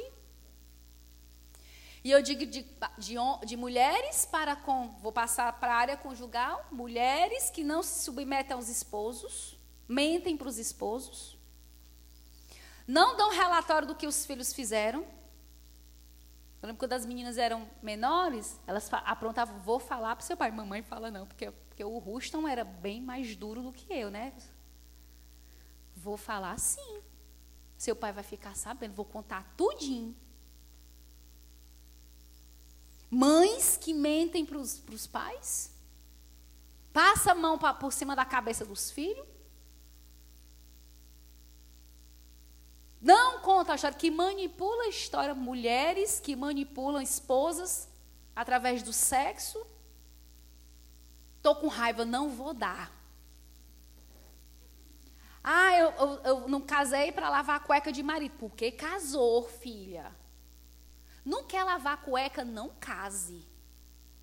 Não quer ter uma autoridade sobre essa. Fique solteira, vai estudar, vai passar num concurso, ser independente, não depender do homem. Aí, eu digo até, vai, que é tua. Casou, você tem um, um macho alfa. Diga macho alfa. Não se doa por isso, não. A palavra macho é Bíblia. Não é, não é macho escroto. Desculpa a expressão. É, de escroto vem de saco escrotal. É uma, é um órgão, é uma parte do órgão genital. Então, não estou falando palavra pejorativa. Mas ela se tornou macho, se tornou palavra pejorativa. É um macho escroto, é um macho não sei o quê. Macho e fêmea o fizeram. Então, mulheres, você deve, você tem uma autoridade sobre a sua vida. Ah, mas a apóstola ele não exerce o sacerdote. Então, seja a sacerdotisa na, na parte que lhe cabe. Porque você não tem que assumir a autoridade da. Não faça isso. Porque aí eu vou já falar para os homens, tá?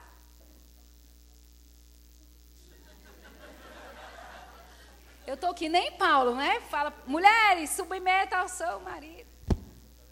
Peraí, gente. A peia, né?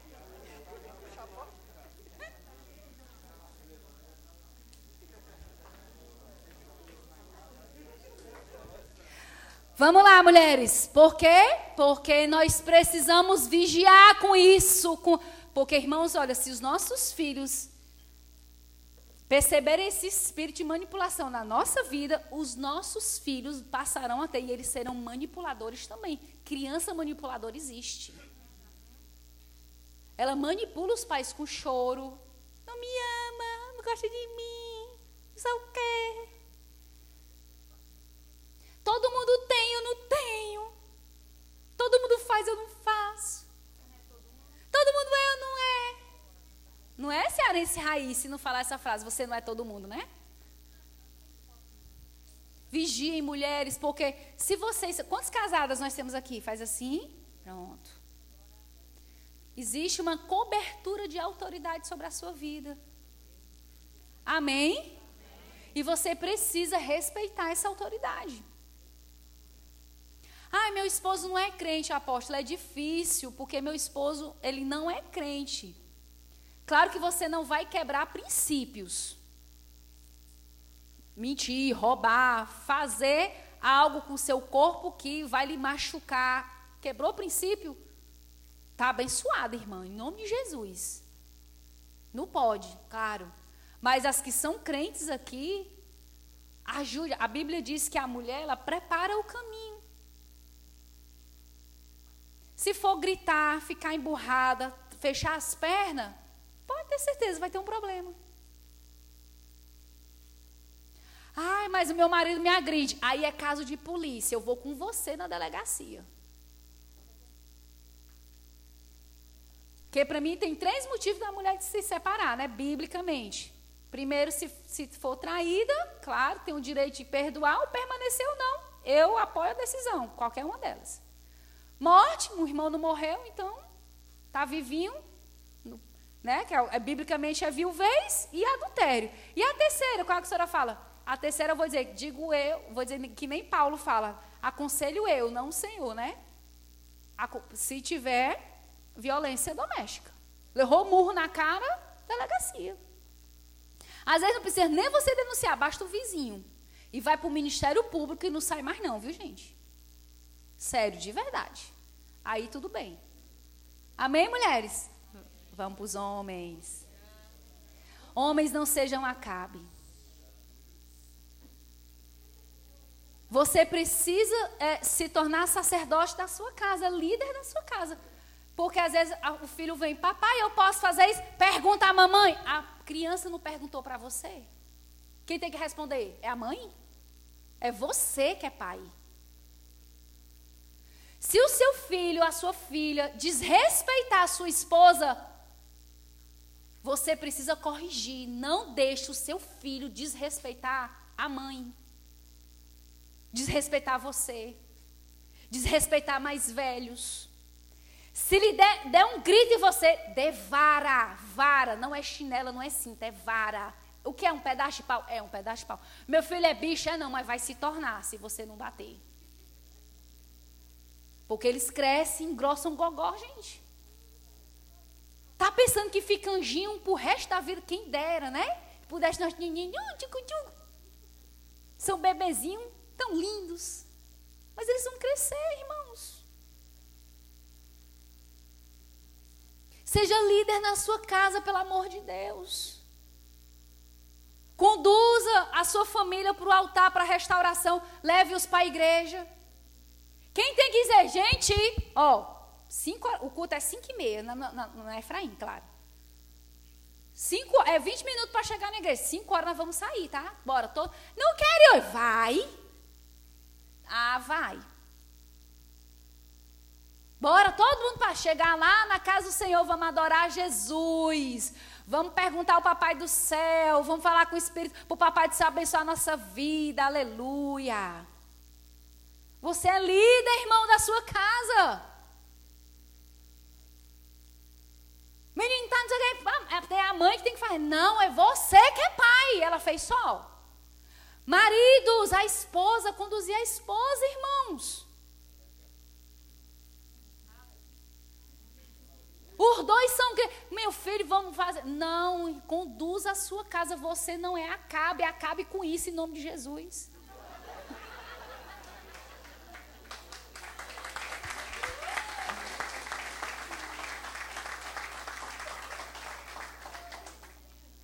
Olha, tem até. É sério, de verdade. Sente à mesa da sua casa com seus filhos, faça oração. Pai, abençoamos, te damos graça por esse alimento. Ensine os seus filhos a honra do sacerdote. O melhor pedaço de quem é é do pai, não é da criança não. Tem o último ovo de quem é é do pai, não é do menino não. Porque a gente não ensina esses princípios para os nossos filhos quando a gente ficar velho, gagá, que estiver cagando nas calças. Está amarrado, nome de Jesus, né? Mas se precisar que o seu filho cuide de você, você não ensinou. Aí você se torna um fardo para o filho. Gente, tem filho que não cuida do pai velho, não cuida da mãe velha. Eu fico pensando que tem filho que vende coisa para o pai. Vendi a geladeira para o meu pai. O quê? Eu acho estranho, irmãos, desculpa. Mas sabe por quê? Porque se tinha uma coisa, a melhor coisa da casa, a coisa mais nobre, ia para a criança. Sempre vai para a criança. Eu estou dizendo que você tem que dar coisa ruim para seu filho, não, não é isso. Eu acho que vocês estão entendendo. Amém? Amém?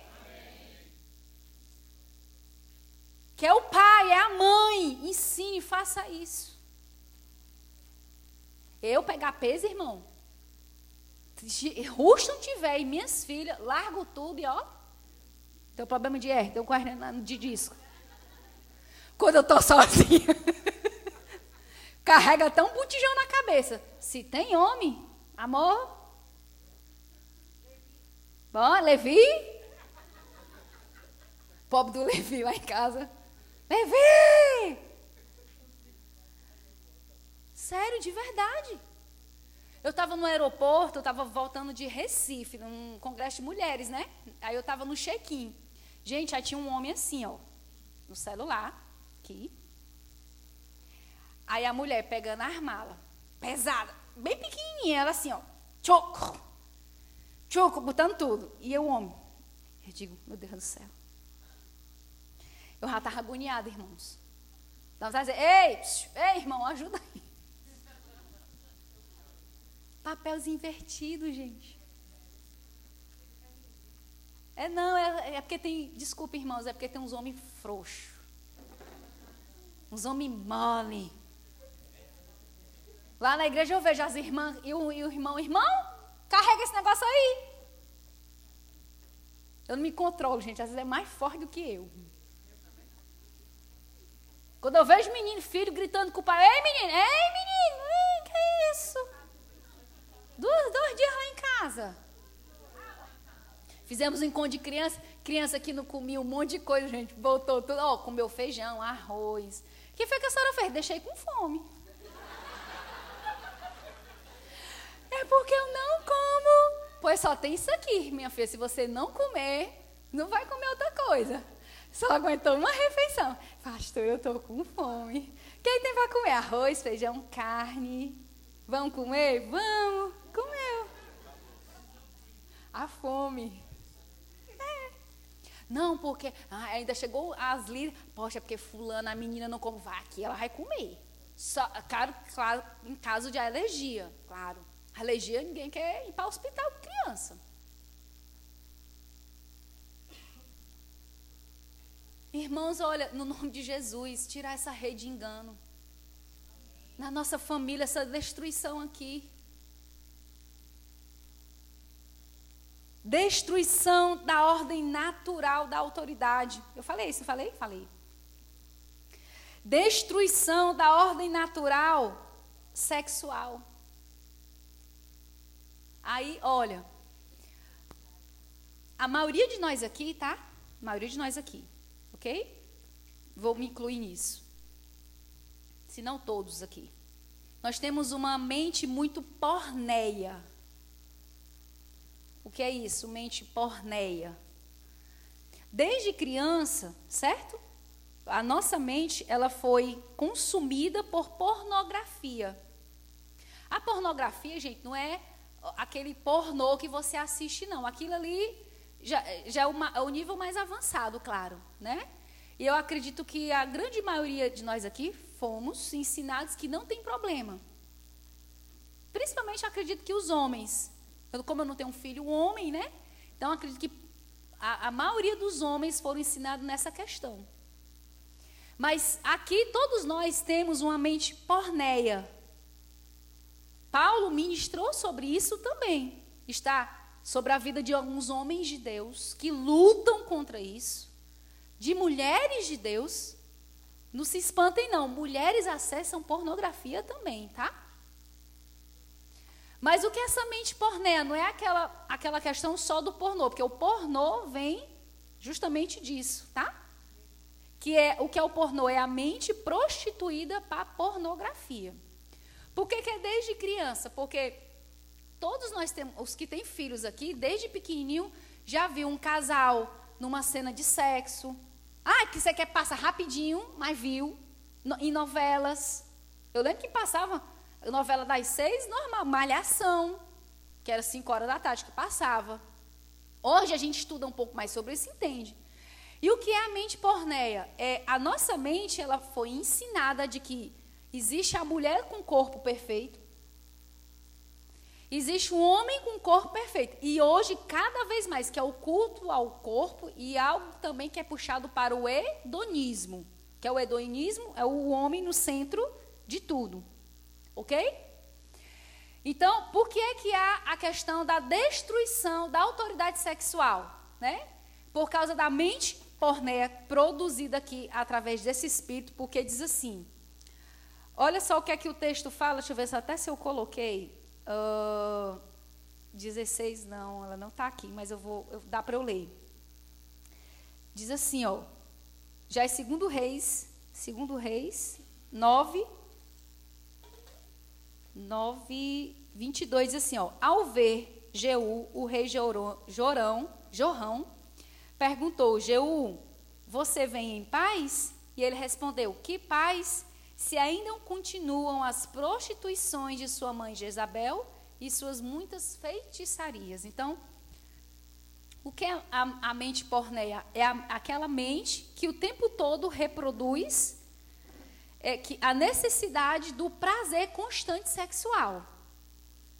E aí, em algumas pessoas, isso se torna muito mais forte, porque, tipo assim, ele vê uma mulher, se, fica seduzido se sente atraído, se sente tentado. Uma vez um, um homem casado, ai, pastora, porque as mulheres aqui na igreja estão mal vestidas, no encontro estão mal vestidas. Eu perguntei, meu filho, você não tem mulher em casa, não? Você não tem, um, Você não tem, você não tem relação sexual com a sua mulher? Você não tem um, um, uma, uma, uma, uma vagina para olhar, para usar, para se deliciar? Não tem, não? Não, tem constantemente relação sexual? Tem. Por quê? Qual é o problema de você ver uma, uma mulher que está mal vestida e não se sentir atraído ou tentado? Porque a mente porné. Não é, gente, a escassez, não é a falta de relação sexual. Porque tem homem que tem relação sexual todo dia, mas se uma mulher desse bobeira, ele está atraçando também.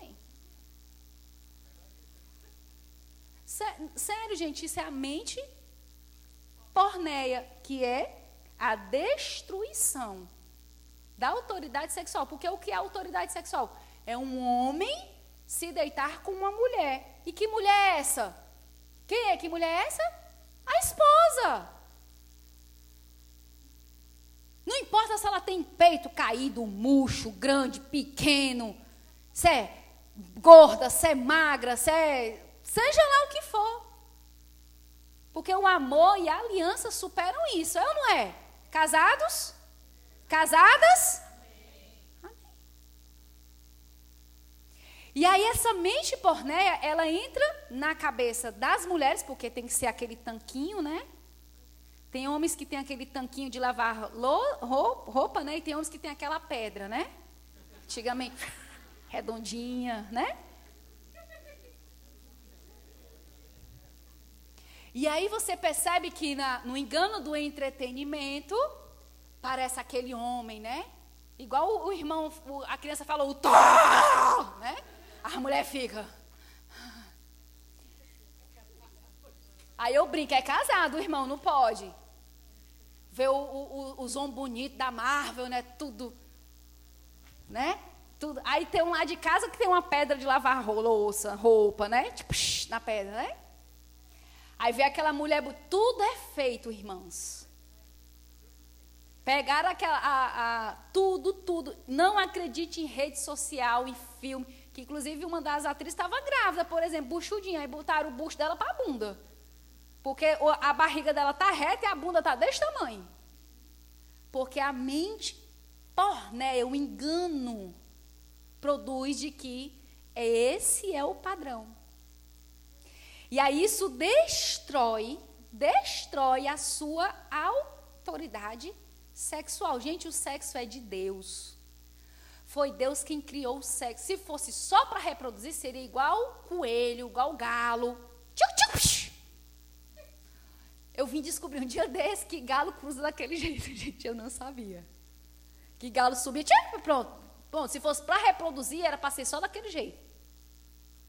Mas Deus resolve dar um órgão sexual para a mulher só. Aquele órgão não serve mais para nada, é só para dar prazer. Deus decide dar o orgasmo, Deus decide. Então, não tem problema no sexo feito dentro do casamento. Adão está lá no texto, quando viu Eva, a Bíblia, a Bíblia diz que é Isha, Isha, no hebraico. No cearense é vixe, que mulher bonita! Osso dos meus ossos, carne da minha carne, venha ali amou, a desejou no momento que a viu. Não tinha mente porneia naquela época. Puros, limpos. Porque a fruta não foi. Porque tem gente que diz que a comer da fruta foi. Oh, meu Pai eterno. E aí, irmãos, você precisa lutar, porque a Jezabel o engano da prostituição. Está aí na sua mente, você precisa renunciar. Essa mente porné, essa, essa autoridade sexual Deus deu para você, de você controlar, irmãos, esse desejo sexual. De você controlar isso.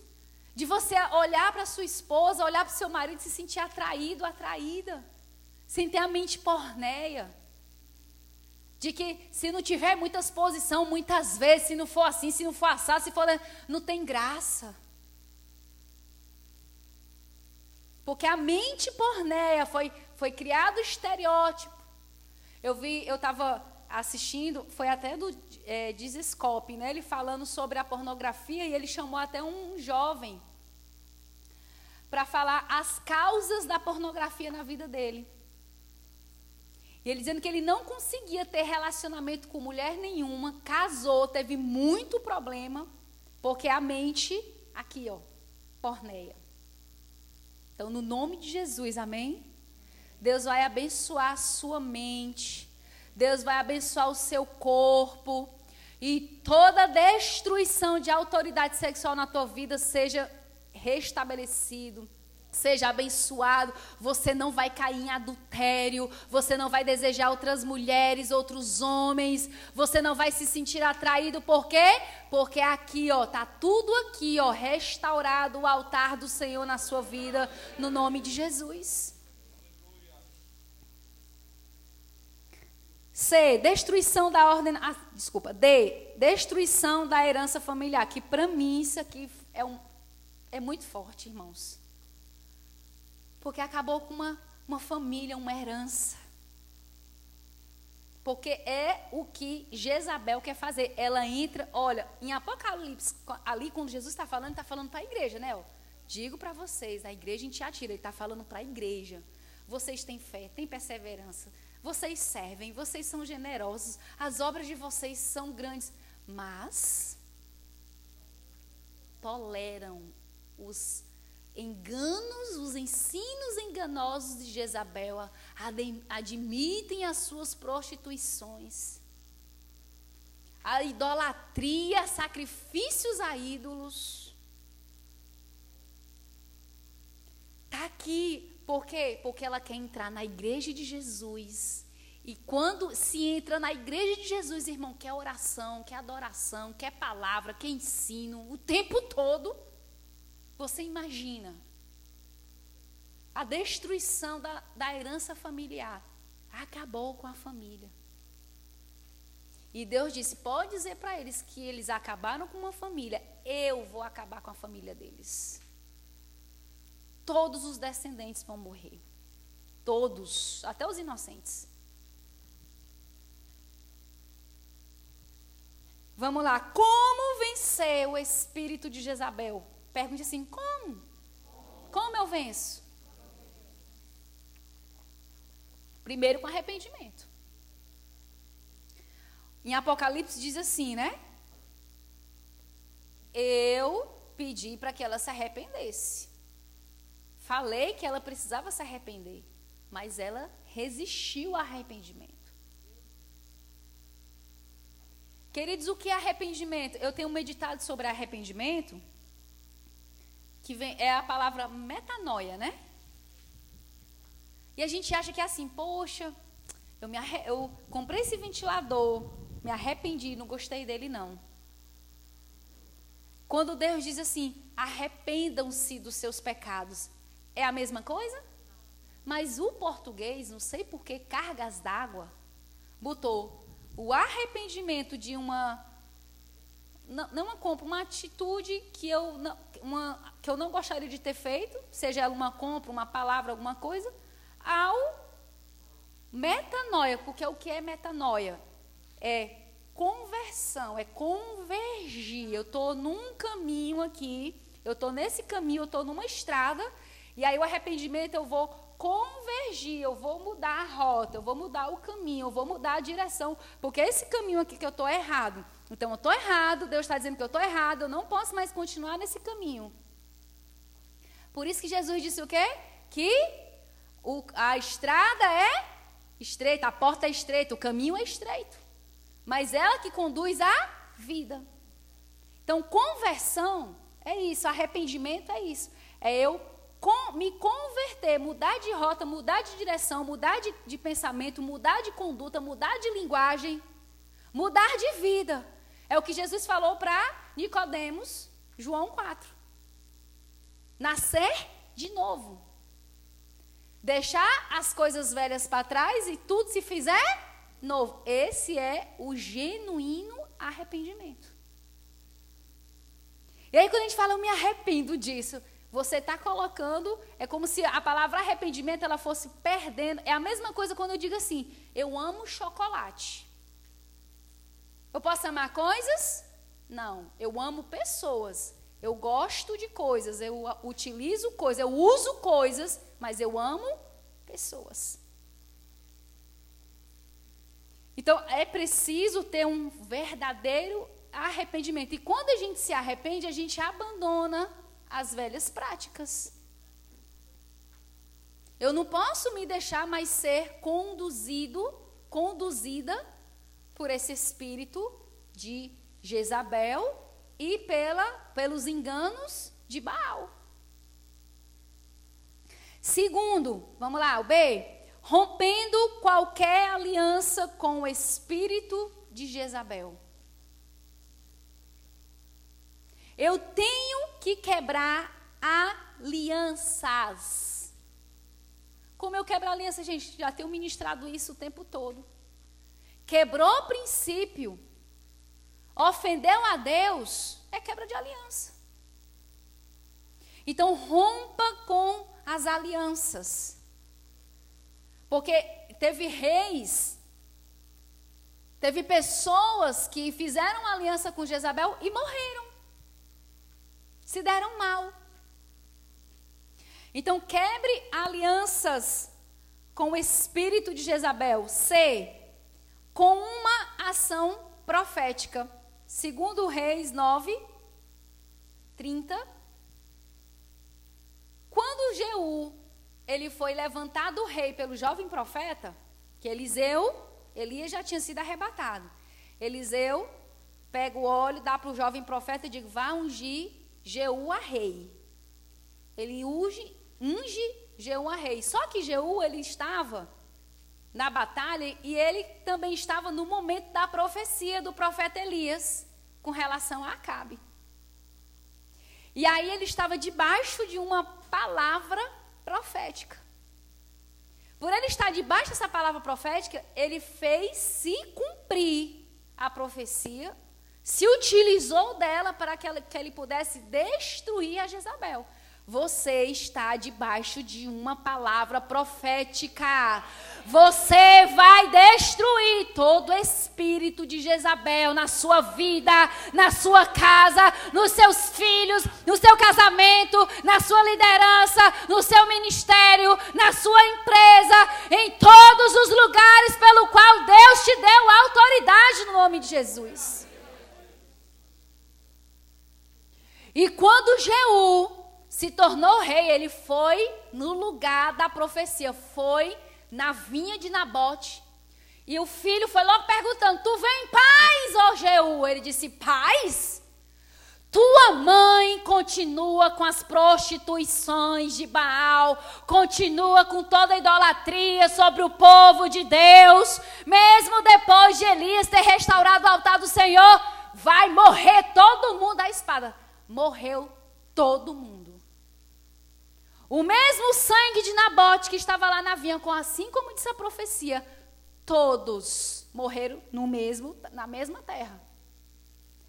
Depois ele pegou, foi em direção à cidade, quando entrou na porta, que viu Jezabel. A bicha é tão sem vergonha, tão endemoniada, que ela foi se enfeitar, se embelezar, pintou os olhos, pintou a boca, se adornou e foi lá para a varanda. Aí Jeú, cheio da autoridade da palavra profética, Ei, Jezabel, quem é comigo aqui? Tem alguém ao meu favor? Veio os dois eunucos, jogou Jezabel de cima da, da janela, lá da varanda, e ele passou com os carros em cima dela, matando Jezabel. Diz que o sangue espirrou para tudo que é canto. E entrou na cidade, sentou, foi festejar, foram comer. Vão lá pegar o corpo daquela imunda. Vamos mandar enterrar aquela imunda. Quando chegou lá, só tinha caveira, um pedaço das pernas e a palma das mãos. Porque os cachorros haviam comido o corpo dela, assim como declarou a profecia do Senhor. E termina dizendo que na, dias depois, Jeú acabou com todo o culto a Baal em Israel. Você pode aplaudir ao Senhor? Querido, Jezabel tem que ser morta, destruída. Você tem que passar com a carruagem, com a palavra profética por cima dela. Mas por quê? Jeú estava imune à sedução dela. Porque ele estava debaixo da palavra.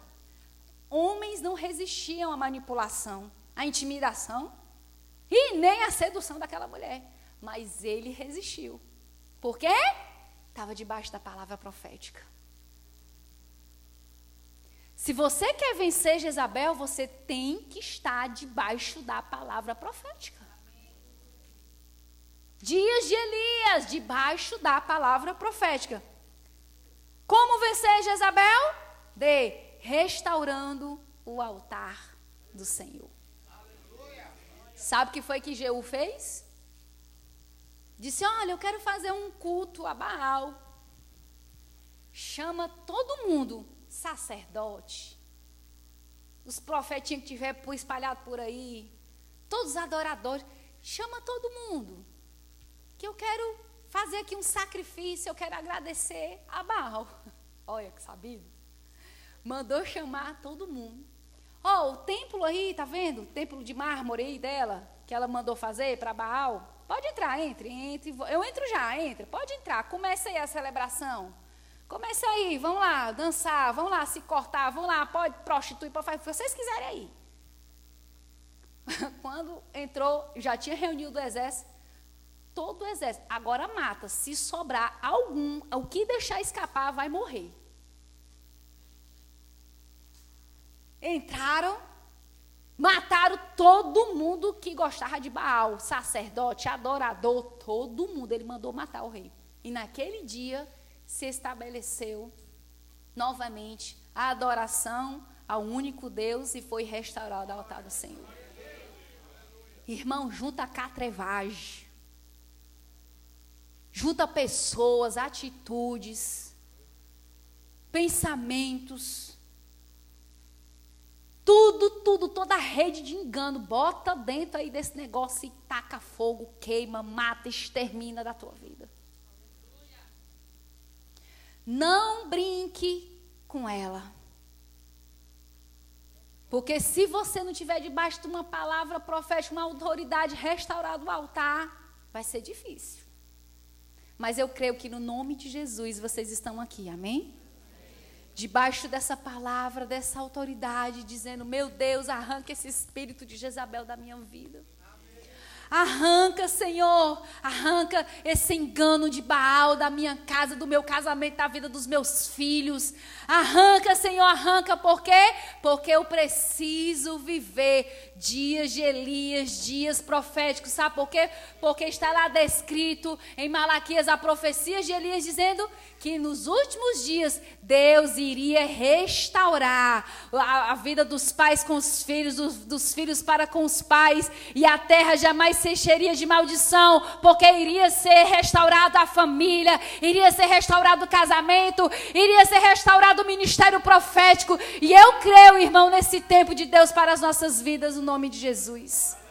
Eu gostaria que você ficasse de pé nessa hora. Aleluia. Aleluia, aleluia. Santo, santo és o teu nome, Senhor.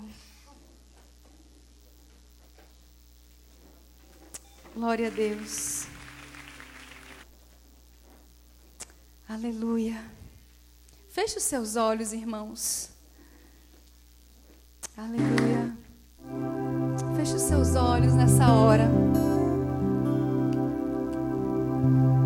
Só o fogo de Deus, a restauração do altar para vencermos, vencermos qualquer espírito de engano, vencermos qualquer espírito de Jezabel na nossa casa, na nossa vida, no nosso casamento, na nossa família, no nosso ministério agora, no nome de Jesus. Aleluia. Santo, Santo Deus. Aleluia, aleluia.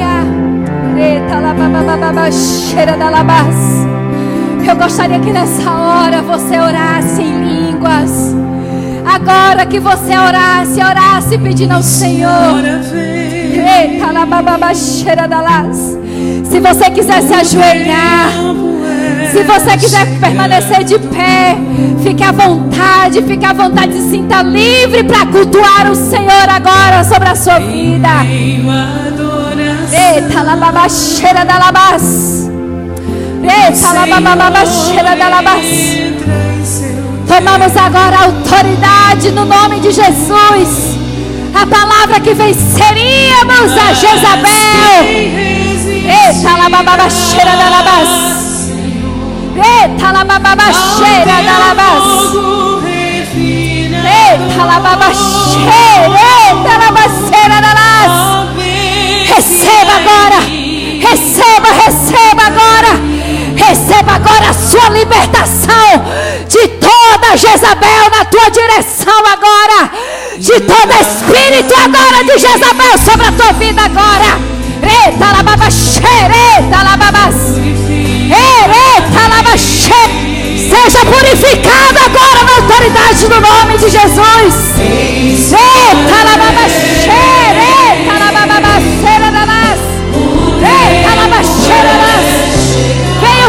fogo de Deus sobre a tua vida agora. O fogo de Deus